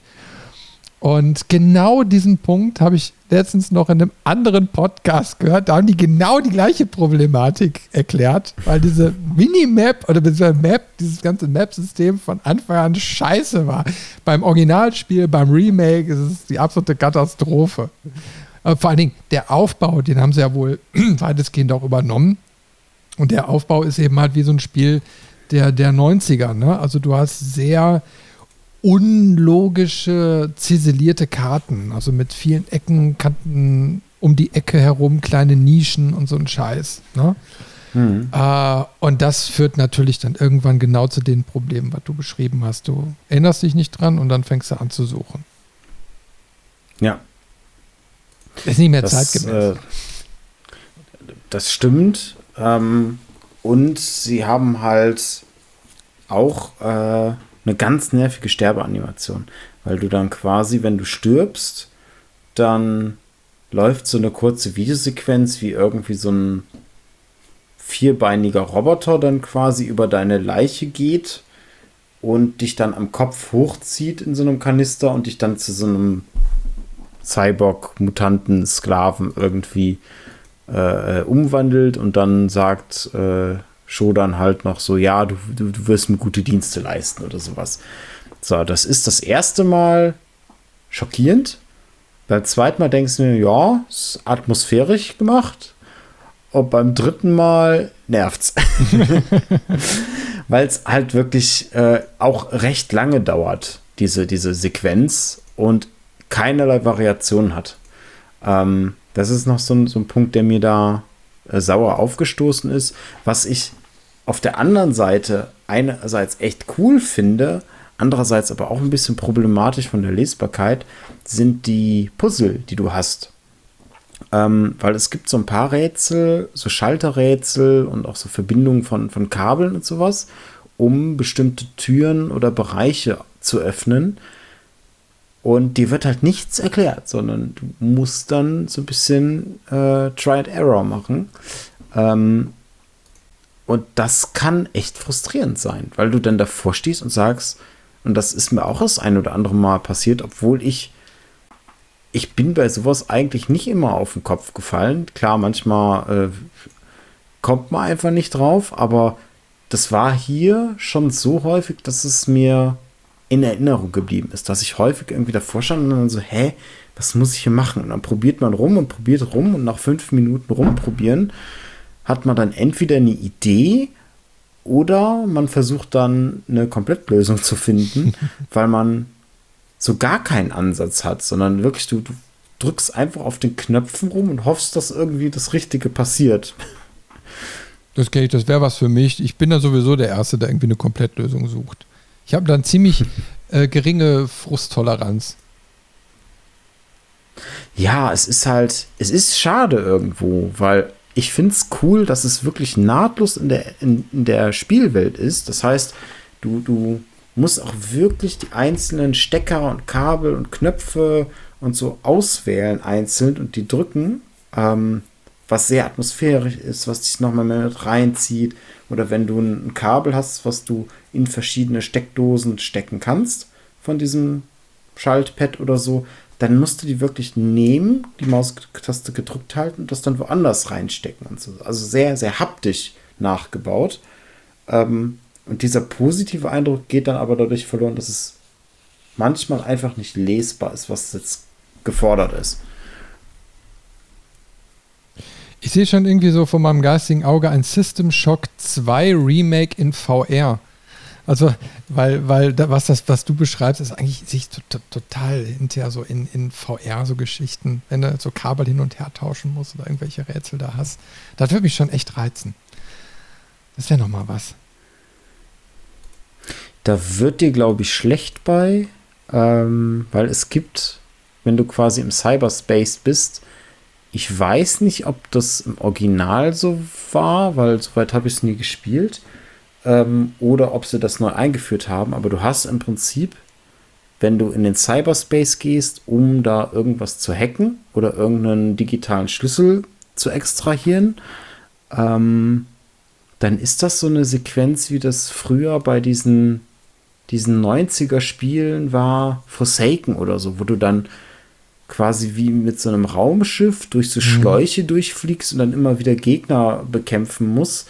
Und das aber in, in, in, wenig geführten Schläuchen. Das heißt, du mhm. verlierst auch andauernd die, die Orientierung, weil du dich um deine eigenen Achsen die ganze Zeit drehst und dann kommen von allen Seiten Beschüsse und so. Ähm, das ist spaßig, aber wenn ich dran denke, dass du sowas dann in VR spielen sollst, ich glaube, da, das machst du eine halbe Minute und dann brauchst du einen Eimer. Da könntest du recht haben. Ich bin ja einer von den Kotztüten, also insofern. Äh, naja, äh, dann einfach ein System Shock 2 Remake ohne Cyberspace. Na, warten wir mal ab, aber also auf jeden Fall, System Shock reizt mich jetzt nochmal. Also das, das würde ich jetzt mhm. mal so gucken, dass ich das irgendwie in dem nächsten Sale ergattern kann. Und dann würde ich mir das nochmal antun und mal gucken, so abgleichen, ne, weil das noch im Kopf von der alten Version. Es gibt auch noch ein paar Kollegen, die spielen jetzt gerade im, äh, in einem Livestream immer wieder äh, häppchenweise äh, das alte System Shock. Da werde ich jetzt auch nochmal reingucken, mhm. ähm, weil die halt immer sehr unterhaltsam machen. Und dann werde ich einfach mir das Spiel hinterher mal kaufen, spielen und dann sehe ich ja ganz genau, kann ich alles nochmal abgleichen, wie es war. Mhm. Aber du hast eben, eben noch erzählt, also du hast ja mit Diablo 4 angefangen. Also, dass sich das in die Sucht gezogen hat, kann ich ja sehr, sehr gut verstehen. Ähm, aber du kannst ja mal ein bisschen beschreiben, weil ich habe es jetzt noch gar nicht gekauft. Also ich, weil ich weiß, wie viele Stunden da reingehen und die habe ich momentan nicht. Und äh, das mache ich dann also erst später. Aber ähm, bist du auch so total im Bann drin? Das ist geil oder gibt es Defizite? Äh, es, es gibt definitiv Defizite, ähm, aber der Sog funktioniert voll. Also ich bin wirklich voll drin und das, wie ich es lange nicht mehr war bei einem Spiel. Also wirklich so dieses, ja, noch, noch eben kurz das machen, noch, noch ganz kurz das, oh, es sind schon wieder fünf Stunden um. Ähm, es ist Wahnsinn und selbst das umstrittene Season-Modell mit, mit äh, ich nenne es mal Battle Pass, ähm, ähm, Game Pass, ich weiß nicht, wie sie es bezeichnen. Also, dass du im Prinzip ähm, in den Seasons ähm, dir für einen Zehner nochmal zusätzliche Achievements kaufen kannst, die du dann mit Spielzeit und Punkten und so freischaltest, wo du dann Cosmetics kriegst oder so Sachen. Ähm, das hat mich voll gepackt. Also die, die ist zwar echt umstritten, die erste Season, die jetzt gestartet ist. Und ähm, Diablo 4 kriegt gerade sehr viel Kritik dafür ab, auch durch die Balance-Patches, die sie damit äh, rausgebracht haben. Aber bei mir klickt es voll. Also ich habe jetzt auch ein bisschen verspätet, in Anführungszeichen. Die Season hat letzte Woche, ich glaube Donnerstag, gestartet.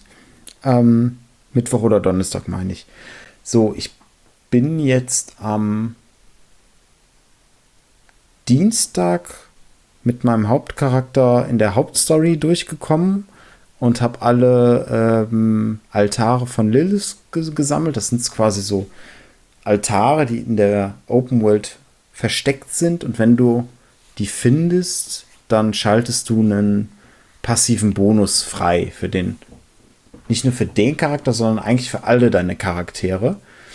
Ähm, und davon gibt es halt eine bestimmte Anzahl, weiß ich nicht, 80, 90 oder äh, irgendwas. Ich habe die Anzahl jetzt nicht im Kopf, aber es ist eine Menge wirklich. Ähm, die habe ich alle gesammelt auch, weil das waren auch so die Empfehlungen, die ähm, man gegeben hat, bevor man in die Season startet, weil diese Sachen halt accountgebunden sind. Es gibt auch tausende andere Sachen, die du machen kannst und für die du Belohnungen und alles kriegst aber die sind dann charakterbezogen. Ähm, und deswegen habe ich jetzt auch äh, dann, nachdem ich die Story durch hatte, äh, direkt schon mal den, den Charakter für die Season neu gemacht, weil du mit deinem bestehenden Charakter das nicht machen kannst, sondern du musst wirklich einen neuen anfangen ähm, und den auch extra in diesem Season-Modell, damit du auch die Questlines und die Geschichten, die sie da veröffentlichen, spielen kannst. Äh, was ein bisschen, ich hoffe, dass sie das in der Zukunft noch ein bisschen aufbrechen. Ähm, aber ne, du, du, du, merkst schon, es packt mich wirklich. Es macht tierisch viel Spaß. Ähm, man kann es sehr gut portionieren. Man hat unendlich viel zu tun, weil es eine riesige Welt ist. Und da ist so das erste Defizit. Ähm, die Welt ist okay vom Aussehen aber eigentlich gar nicht so schön, weil alles ist irgendwie grau, braun, grüne Matsche. Und du erkennst die unterschiedlichen Areale. Du, du erkennst es schon, aber es fällt manchmal schwer. Dann hast du ein bisschen was Sumpfigeres, dann hast du ein bisschen was Waldigeres, dann hast du ähm, mal ein, so ein Brachland, ein bisschen Wüste, ein bisschen äh, so, so ein Aschegebiet.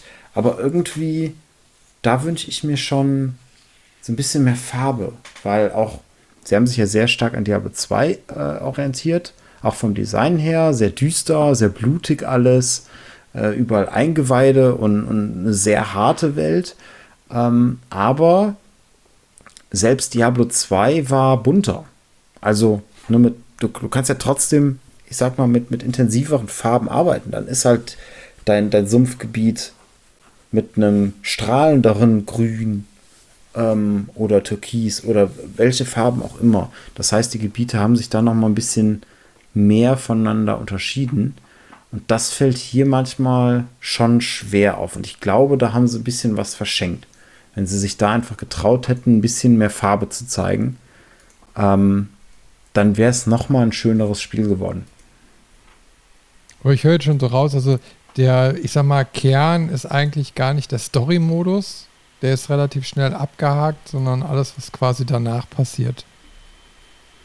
Hm, das kann ich jetzt so nicht sagen, weil ich habe eigentlich nur die Schreine gemacht und die Story und habe, weiß ich nicht, schon 30, 40 Stunden drin. Ähm, also die Story geht echt, echt lange. Es wurde aber besser ähm, durch, ich glaube, im GameStar-Podcast hatten sie das mal erwähnt. Ähm, du darfst nicht den Fehler machen, den Rollenspieler häufig machen und dich auf die Nebenquests konzentrieren. Weil du hast zu viele Nebenquests quasi. Ähm, weil du dich dann, dann quasi überskillst und dann zu stark bist, oder? Ge genau. Ähm, das Max-Level ist, glaube ich, 99 oder 100. Ähm, aber du kommst eigentlich nur gut bis Stufe 50 voran und ab dann hast du einen sehr zähen äh, Charakterfortschritt. Ab dann gibt es auch die Paragon-Punkte, drei Stück pro, pro Levelaufstieg und die Ausrüstung, die du findest und auch so der Schwierigkeitsgrad von den frisch erstellten Charakteren, ähm, das ist alles nur bis Level 50 ausgelegt. Das heißt, du hast das Problem, du kannst den höheren Schwierigkeitsgrad, also ab Weltstufe 3 wird es dann interessant, erst freischalten, wenn du die Story durchgespielt hast. Und dann gibt es nochmal einen optionalen Dungeon, den du auch machen musst. Und dann kannst du die nächste Weltstufe freischalten. Und da gibt es dann auch erst den richtig guten Loot. Und ähm, dann auch wieder die Sachen, die die Erfahrung bringen. Die sind dann quasi von 50 bis 70. Und die Stufe Weltstufe 4, die man dann irgendwie freischalten muss, ist dann von 70 bis 90 und so weiter. Ähm, das heißt, man muss ab irgendeinem Zeitpunkt dann einfach sagen, so, okay, ich konzentriere mich jetzt nur noch auf die Hauptstory-Quests und mache die einfach nur noch nacheinander. Sammle vielleicht links und rechts nochmal einen Wegpunkt oder diese Statuen, das ist noch in Ordnung. Aber damit man halt nicht zu viel Zeit in den ersten zwei Schwierigkeitsgraden ist, weil du dann zu schnell auf dem Maximallevel dafür bist, also auf Stufe 50 und dann quasi viel Zeit und Erfahrung verschwendest, ähm, weil der Loot, den du findest, nicht gut genug ist, weil die Levelprogression deutlich langsamer ist als auf den höheren Schwierigkeitsgraden ähm, und du damit einfach nicht mehr effizient spielen kannst an der Stelle. Also einfach erstmal links liegen lassen und sich das für später aussparen, wenn du es wirklich brauchst. Genau, es gibt äh, da auch diverse Progressionssysteme und alles Mögliche für, für Sammelobjekte, für Zusatzsachen, auch nachdem man die Story durchgespielt hat. Erst dann schalten sich teilweise bestimmte Events frei, die man dann machen kann.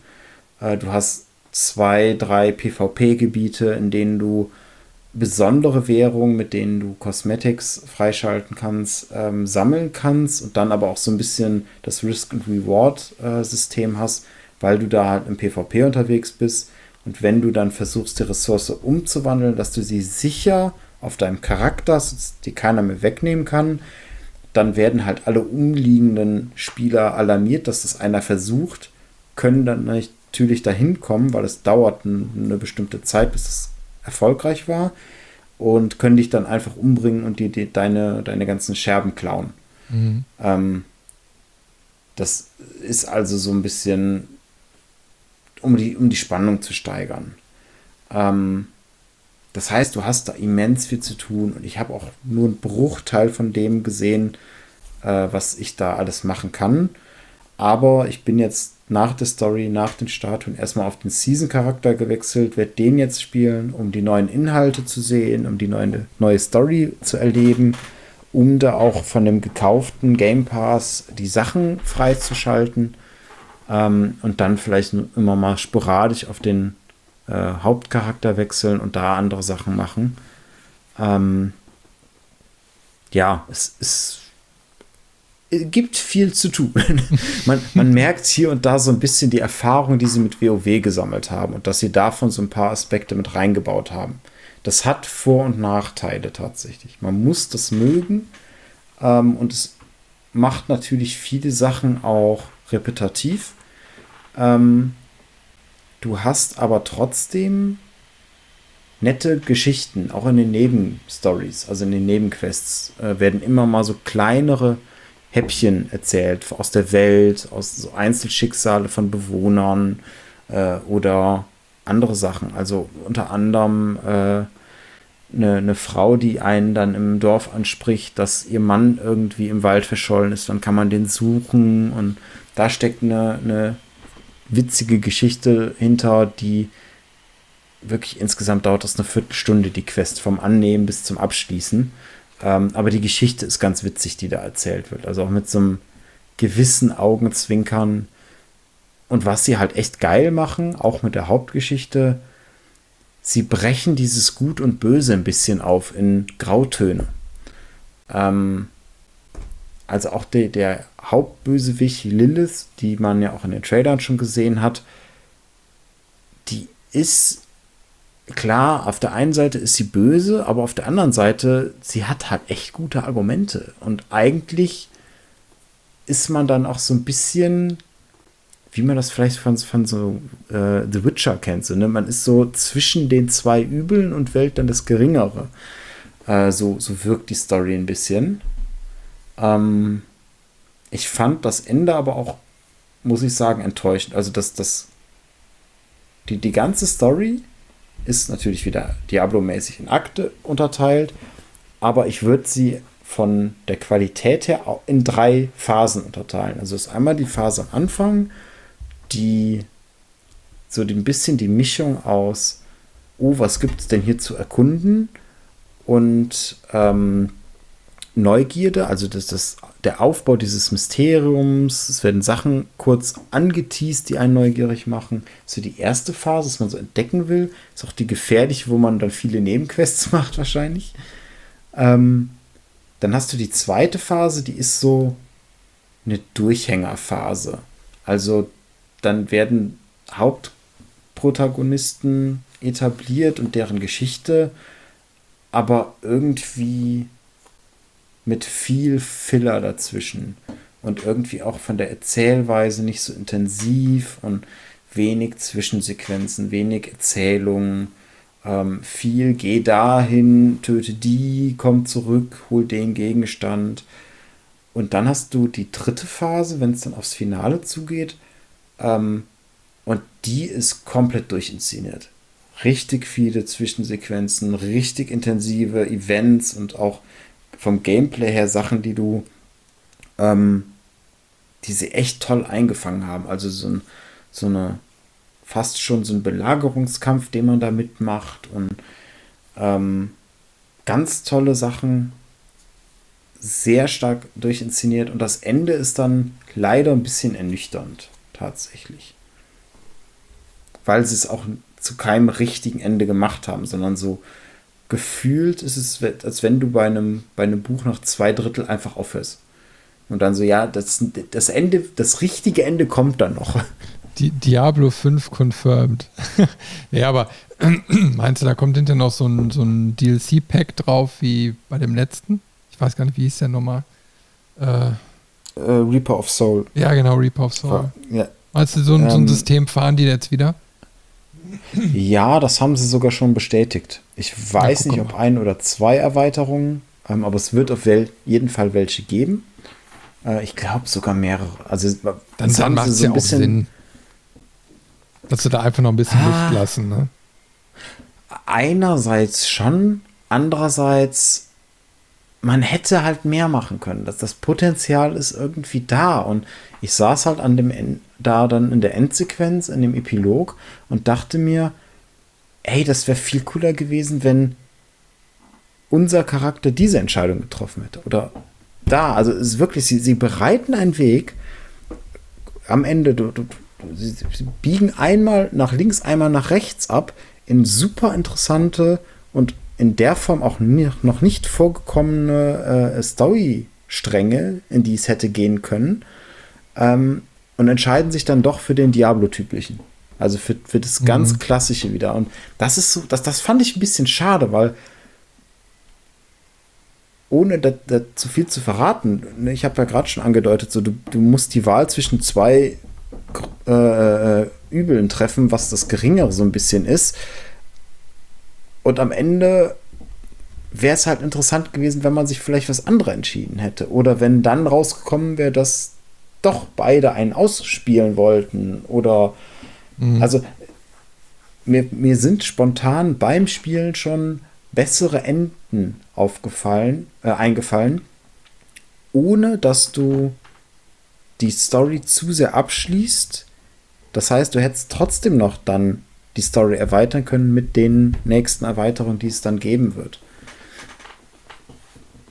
Ja, ich sehe schon deine, äh, deine Bewerbung äh, bei äh, Blizzard auf dem Tisch liegen für als, als, als, als, als Plot-Designer. ja, von, von, ich, von dem, was man da so hört, lieber nicht.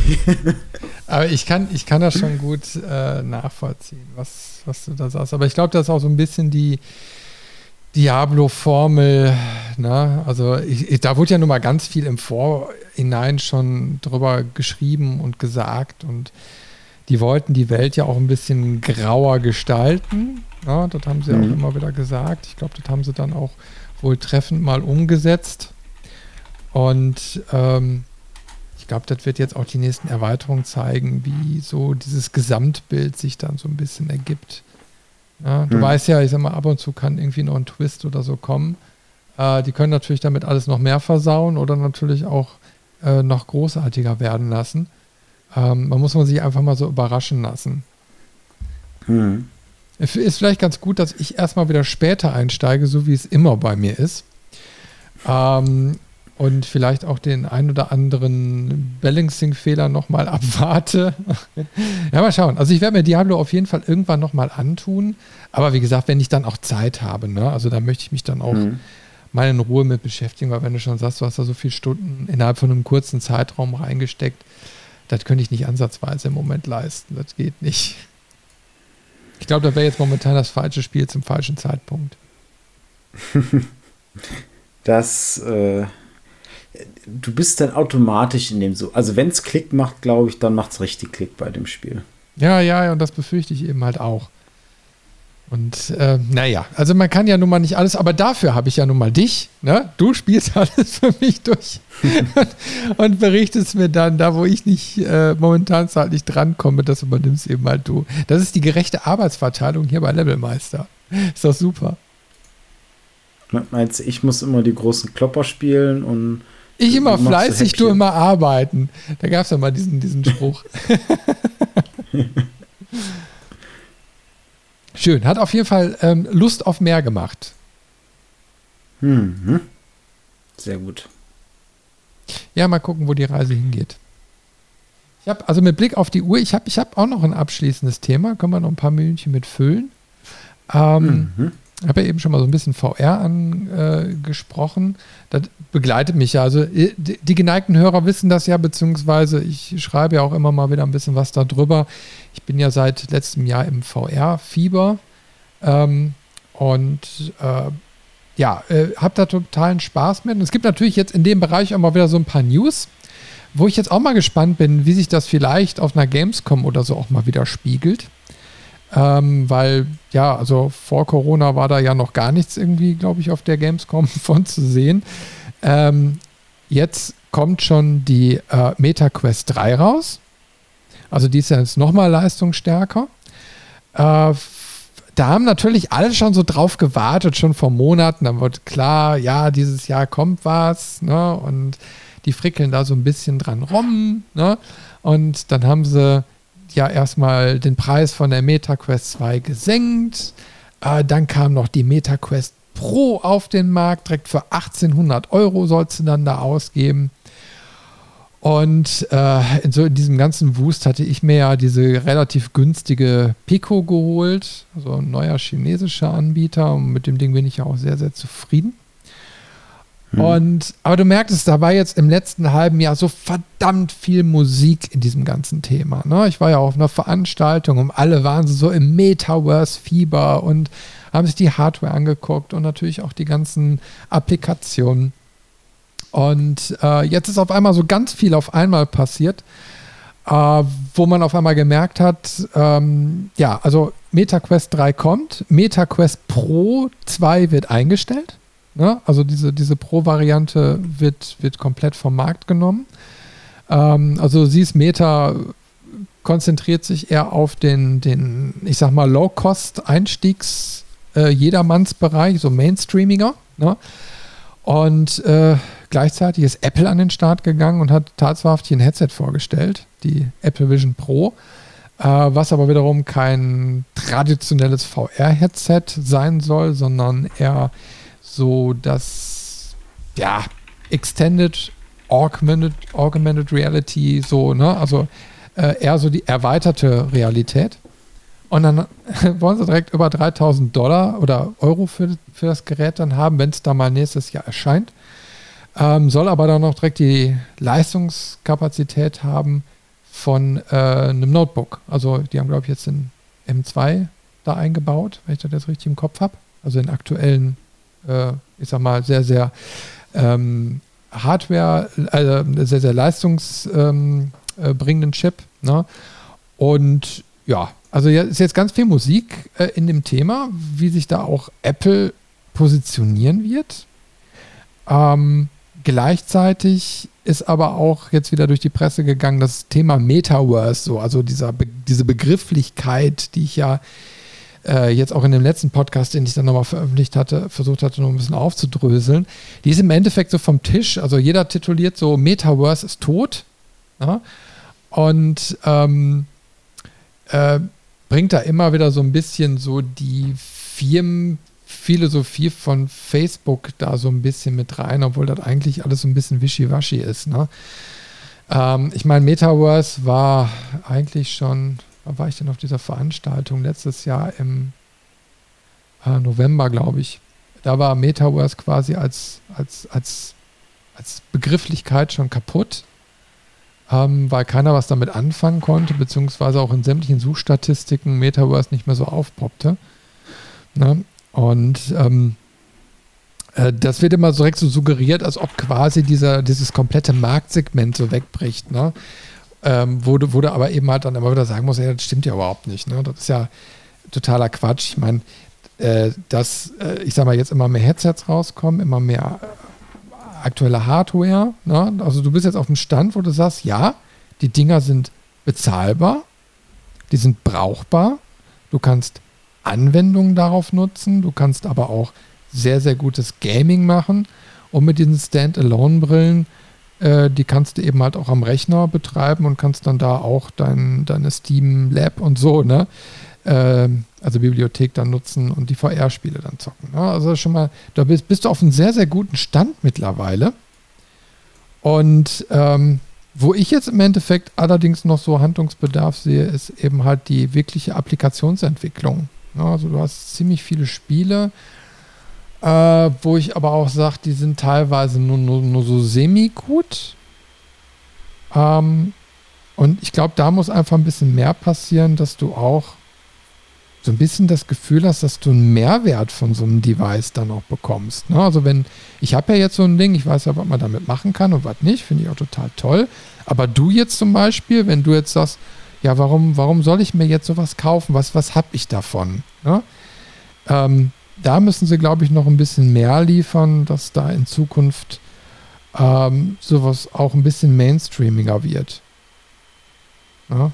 Ähm, also, dass jeder auch wirklich jetzt außerhalb von so einem, ich kaufe mir jetzt eine PlayStation, äh, wie heißt das nochmal, PlayStation VR 2, ne? also für die PlayStation 5, dieses VR-Set. Ne? Mhm.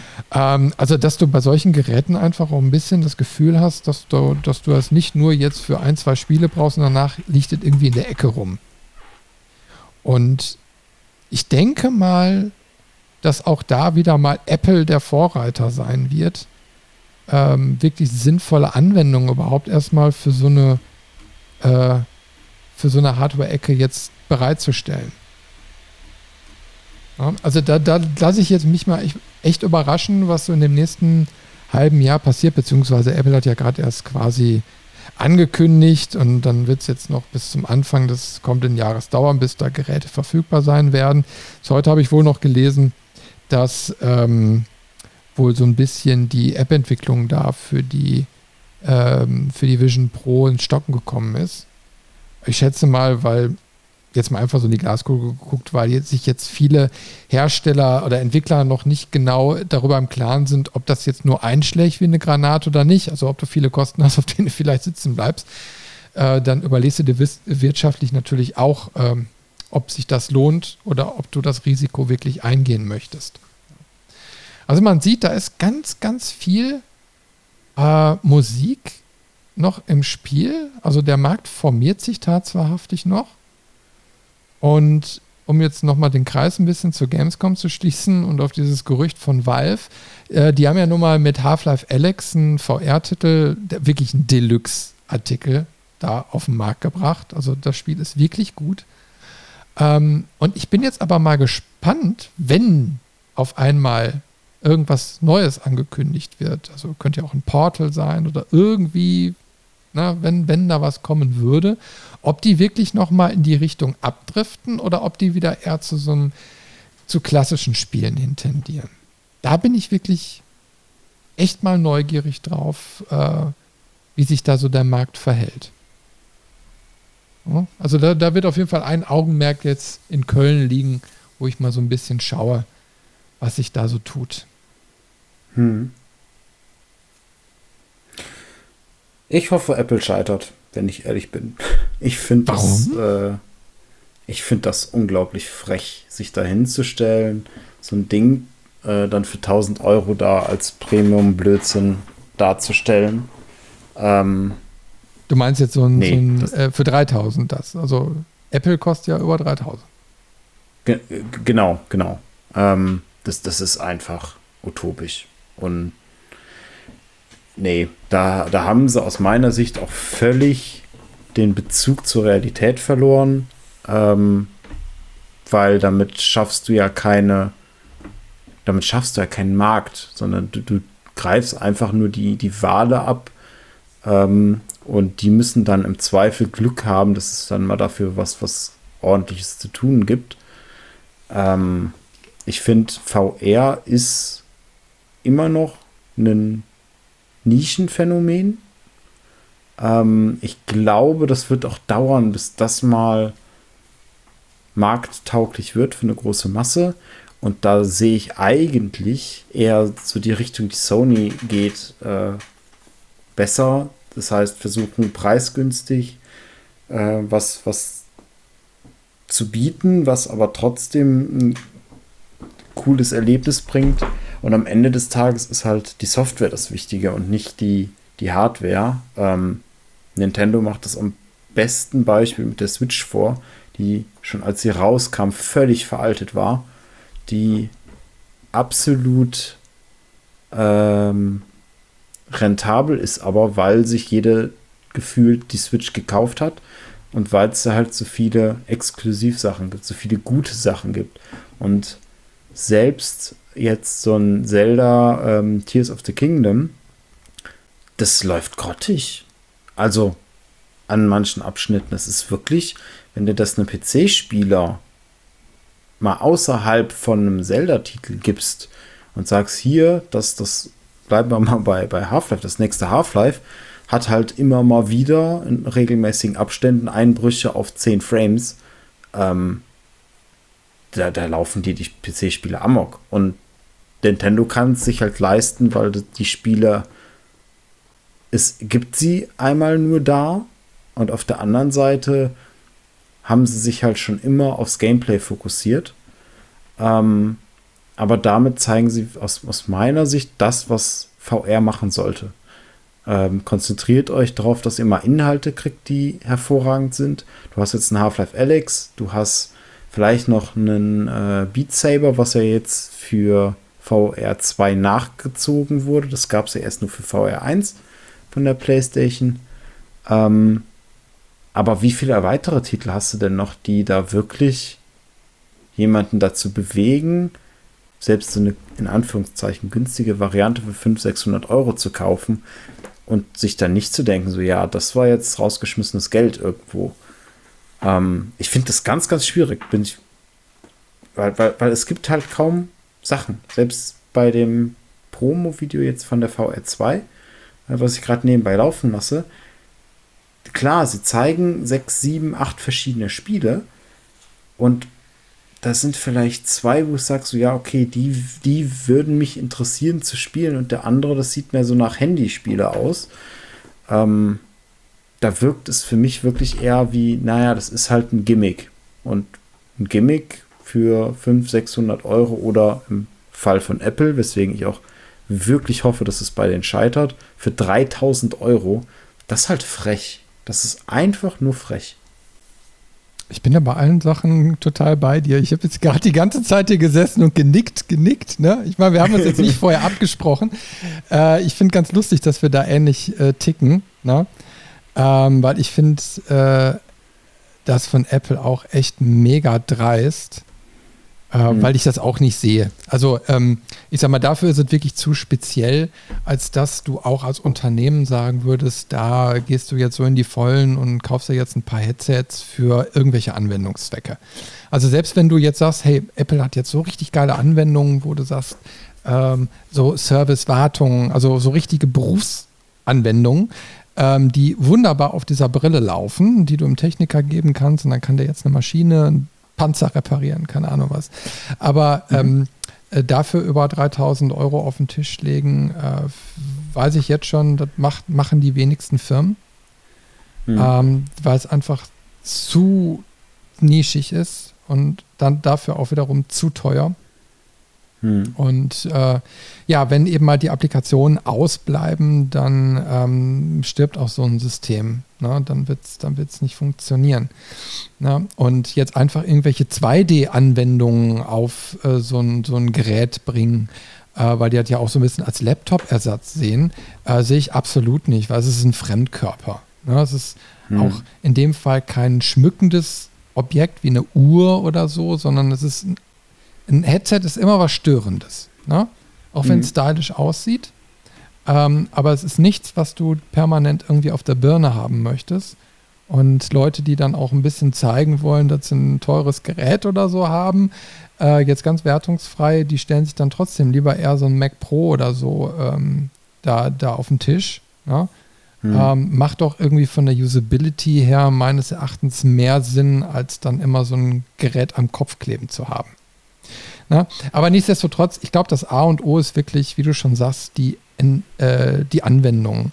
Also was mir momentan mhm. fehlt, also ich habe die letzten Monate gemerkt, die haben bei Pico extrem den Shop natürlich ausgebaut. Da haben die jetzt alle Energie drauf gepackt. Du hast sogar gemerkt, dass die nur minimale Updates für die Brille gemacht haben, also alles nur so, so begleitende Geschichten, aber du merkst, diese Version wird, denke ich mal, auch nie ausentwickelt werden. Also da wird dann mhm. eher eine Pico 5 oder so kommen, wo die dann softwaretechnisch nochmal ins Detail gehen. Also beispielsweise fehlen derzeit ähm, notwendige Zertifikate im Browser.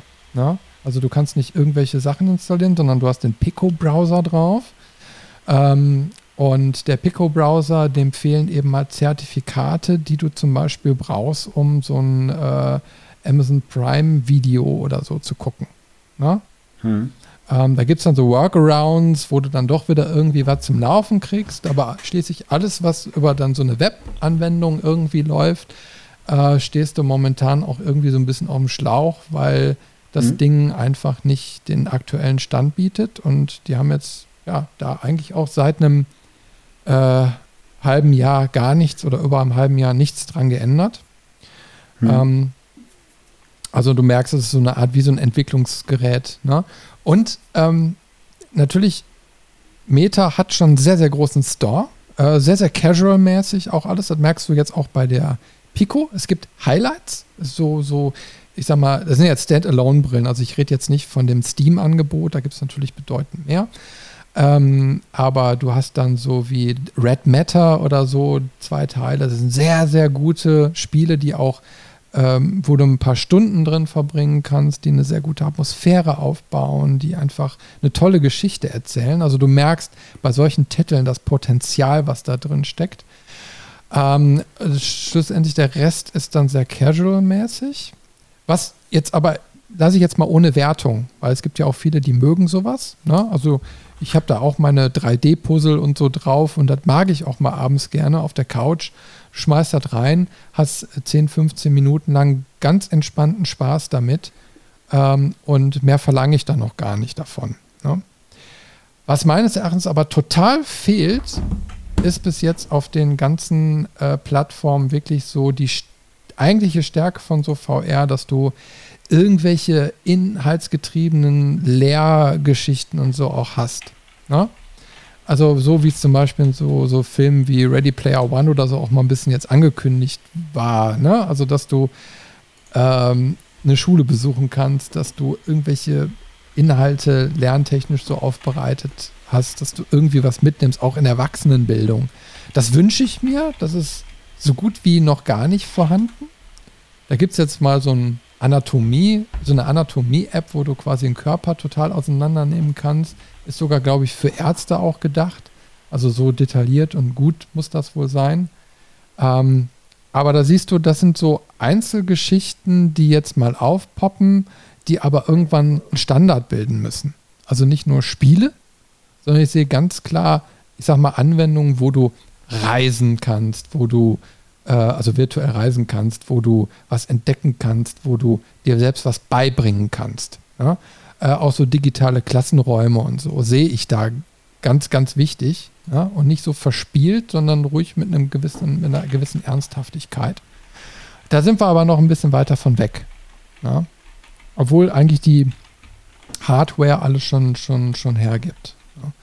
Aber da da muss man einfach mal so schauen, bisschen, wo die Reise jetzt hingeht. Deswegen bleibe ich ja so am Ball. Deswegen finde ich es ja auch so faszinierend, weil das jetzt so, ein, so eine Nische ist, die sich jetzt auch gerade so selbst erfindet. Und dann kriegst du so mit, dann probieren die mal, die einen mal was aus, dann kommt wieder das, dann merken sie, ja, okay, jetzt haben wir die Technologie und die Software, aber eigentlich wollen die Leute wieder was komplett anderes, beziehungsweise die sehen da jetzt gar keinen Mehrwert drin. Ja, zum Beispiel dass in den Pro-Headsets Sensoren für die Gesichtsmimik verbaut waren, damit du mhm. äh, in so Chats oder, na, ne, also dass dann quasi auf dein Avatar deine Gesichtsmuskulatur übertragen werden kann.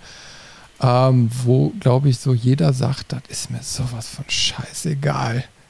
Dafür gibt es ja nicht 1000 Euro mehr aus, nur damit einer sehen kann, ob du jetzt gerade mit der Wange zuckst oder mit die Augen schließt. Ne? Ähm, das sind so Sachen, die dann eher so sekundär sind. Oder vielleicht sogar eher tertiär. Mhm. Ne? Äh, was nice ist, schön, dass es dann sowas gibt, aber äh, momentan siehst du auch eher, dass die sich auf die Gestensteuerung fokussieren. Also, dass du gar keine äh, Joysticks mehr brauchst, sondern dass du alles nur noch mit den Händen machst. Also, dass die Hände als, als, also wirklich erkannt werden und du dann mit gewissen Gesten, Aktionen äh, ausführen kannst. Und ich glaube, das ist so der nächste Punkt, dass du wirklich nur noch die Brille aufsetzt, auch zum Spielen und sonst gar nichts mehr brauchst ähm, und kannst einfach loslegen. Dann so. Ja, aber das, das, das will ich doch gar nicht. Das ist doch genau das, wenn ich jetzt an so einen, so einen Shooter oder so denke, dann möchte ich doch was in der Hand spüren, dann möchte ich doch ein Feedback haben. Das ja, du, das kannst du ja auch machen, nach Bedarf. Ne? Also ich meine, ich mag das ja auch, wenn du, wenn du äh, da den Shooter hast und du hast eben halt diese Joy-Cons da in der Hand, ne? So, du hast ja, du hast, die, du siehst deine zwei Pistolen oder so, ne? Und hast dann auch so das Gefühl, dieses haptische, das brauchst du. Definitiv. Die, die VR-Arcade-Geschichten, die gehen ja sogar noch weiter, dass die ja richtige Waffenmodelle nutzen. Äh, also dann hast du eben halt ein M16 oder so wirklich physisch in der Hand, also aus Plastik, ne? Und mhm. das Ding wird dir dann im Sichtfenster, äh, also im Sichtfeld dann auch als M16 dann angezeigt. Und ähm, dann werden sogar noch reale Objekte ähm, im Raum dir auch nochmal in der VR angezeigt. Also dass du wirklich so eine haptische, physische Umgebung hast, mit der du auch interagieren kannst. Äh, also das ist natürlich dann nochmal noch mal ein Step weiter. Aber das finde ich, das ist dann eben halt, das, das, das kriegst du anders, also das kriegst du nur in VR hin. Ne? Ähm, also das ist wie Paintball 2.0 ne, ähm, in, in diesen Arkaden und das ist dann schon echt, glaube ich, ein Erlebnis. Ne, weil du ja dann nicht nur für dich alleine, sondern auch mit anderen spielst und dann in einer Umgebung, wo du alle virtuell siehst, die sind dann auch an der Stelle dann da und die Objekte, die dann eingeblendet werden, äh, die sind dann auch alle irgendwie da. Ne? Und mhm. das ist natürlich echt spannend. Ja, also es bleibt spannend ähm, bei dem ganzen Thema. Ich glaube, ich bin da einfach die falsche Zielgruppe, weil ich denke mir halt wirklich, ähm, ich mag das Haptische, wie gerade der, der PlayStation 5 Controller, der macht es ja vor. Das ist, das ist eigentlich das, was ich viel mehr haben will.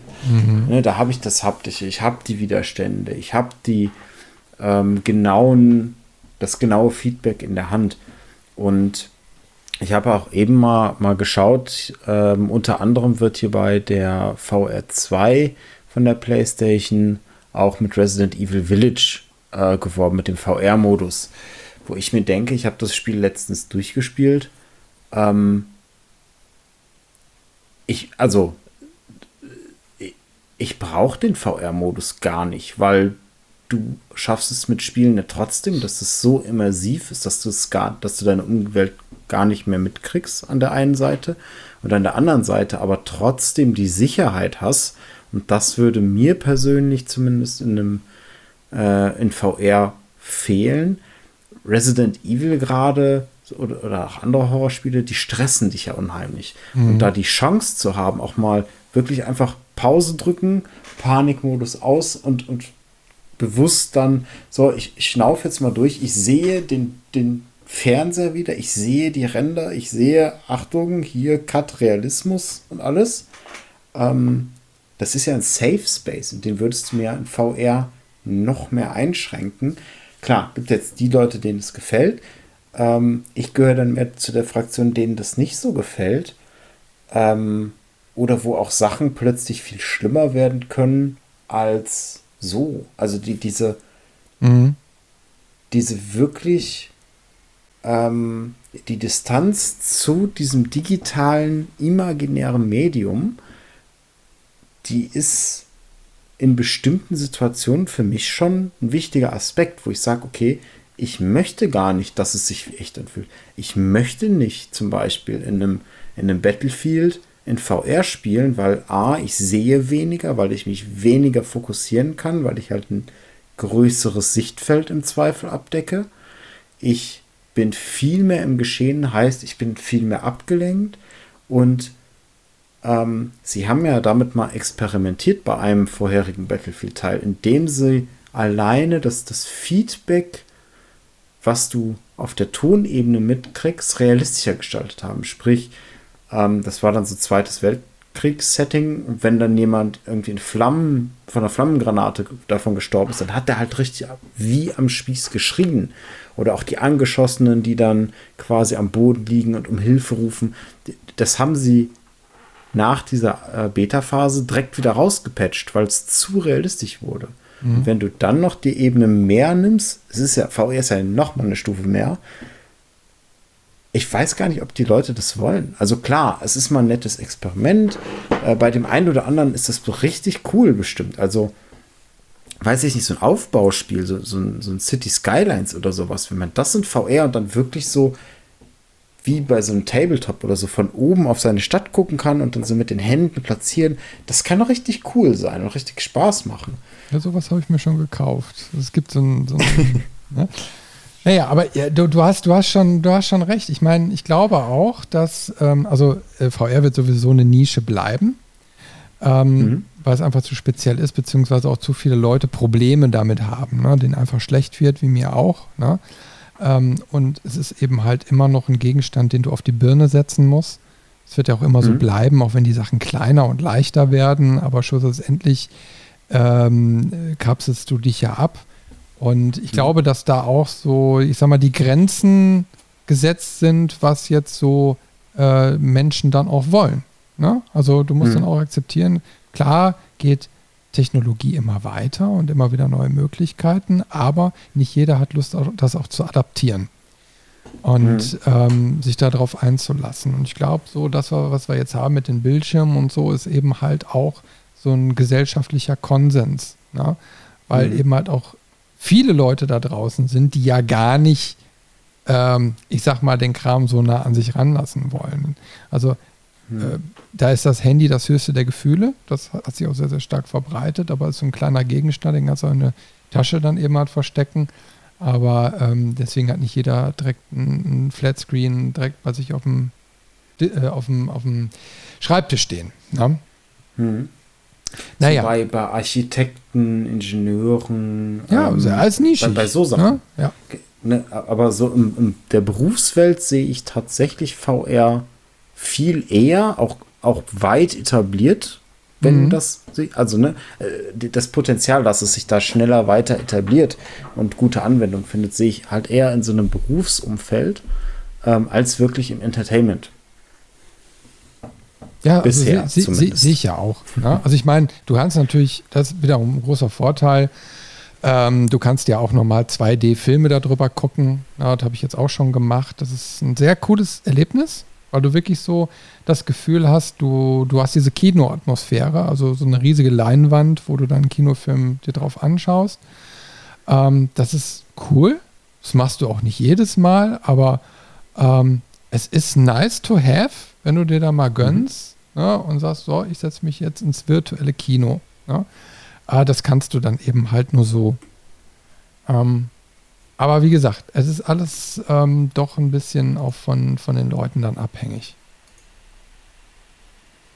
Schauen wir mal, wo die Reise hingeht. Also äh, es ist immer wieder ein Thema, was uns hier auf jeden Fall auf Levelmeister dann äh, begleiten wird. Vor allen Dingen, wenn dann irgendwelche mhm. interessanten neuen Titel kommen, die ich dann mal ausprobieren kann.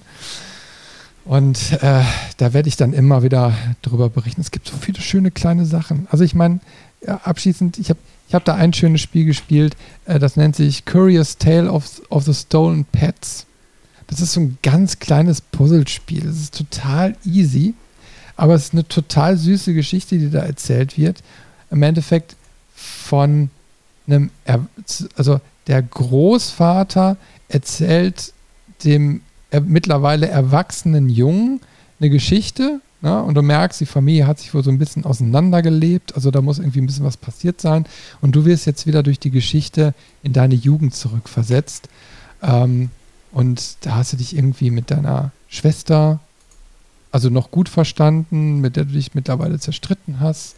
Und die Oma hat noch gelebt. Ne? So, und du merkst, so, das ist eine leicht melancholische Stimmung, die da so aufgebaut wird wo ich, wo ich das gespielt habe, es war total süß, es war auch schnell durch, aber das war so ein Erlebnis, das hätte ich am Bildschirm so nie erleben können.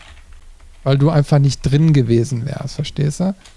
Ähm, und durch dieses Headset hast du einfach eine unwahrscheinliche Nähe dazu gehabt und äh, du warst quasi eben halt Teil der Story. Und das, das, das hat wieder so gezeigt, wo ich gedacht habe, ja, da bin ich die Zielgruppe.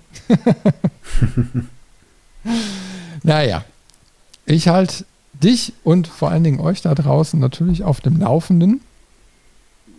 Ja, und jetzt mal ein Blick auf die Uhr. Wir haben die zwei Stunden geknackt. Hey, hätte ich gar nicht mitgedacht.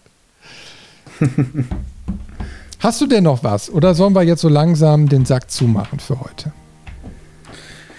Nee, mach den Sack mal zu. Die zwei Stunden Marke haben wir. Die 80 steht vorne dran. Geburtstag ausreichend gefeiert. Super, klasse.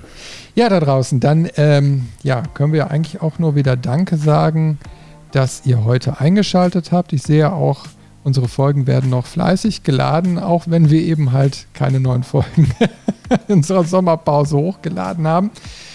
Wir hören, also Robin und ich, wir hören uns in äh, einem Monat wieder.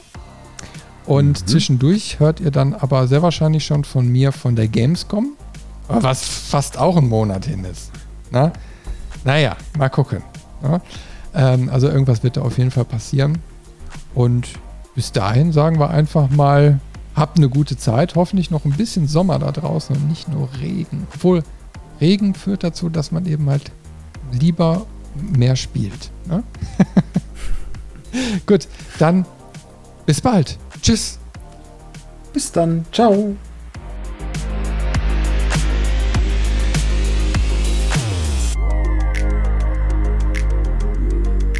Vielen Dank, dass du den Levelmeister Podcast bis zum Ende gehört hast. Wir hoffen, dir hat diese Folge Spaß gemacht und du schaltest auch beim nächsten Mal wieder ein.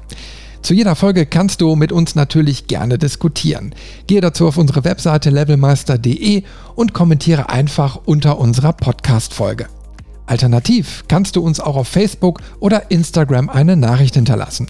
Und wenn du uns unterstützen willst, dann kannst du das gerne über eine positive Bewertung in einem Podcast-Verzeichnis deiner Wahl machen. So werden wir in Zukunft besser gefunden und gewinnen noch mehr Hörer. Und zu guter Letzt kannst du uns auch auf unserer Steady-Seite finanziell etwas unterstützen. Aber das ist vollkommen freiwillig. Vielen Dank fürs Einschalten und bis zur nächsten Folge.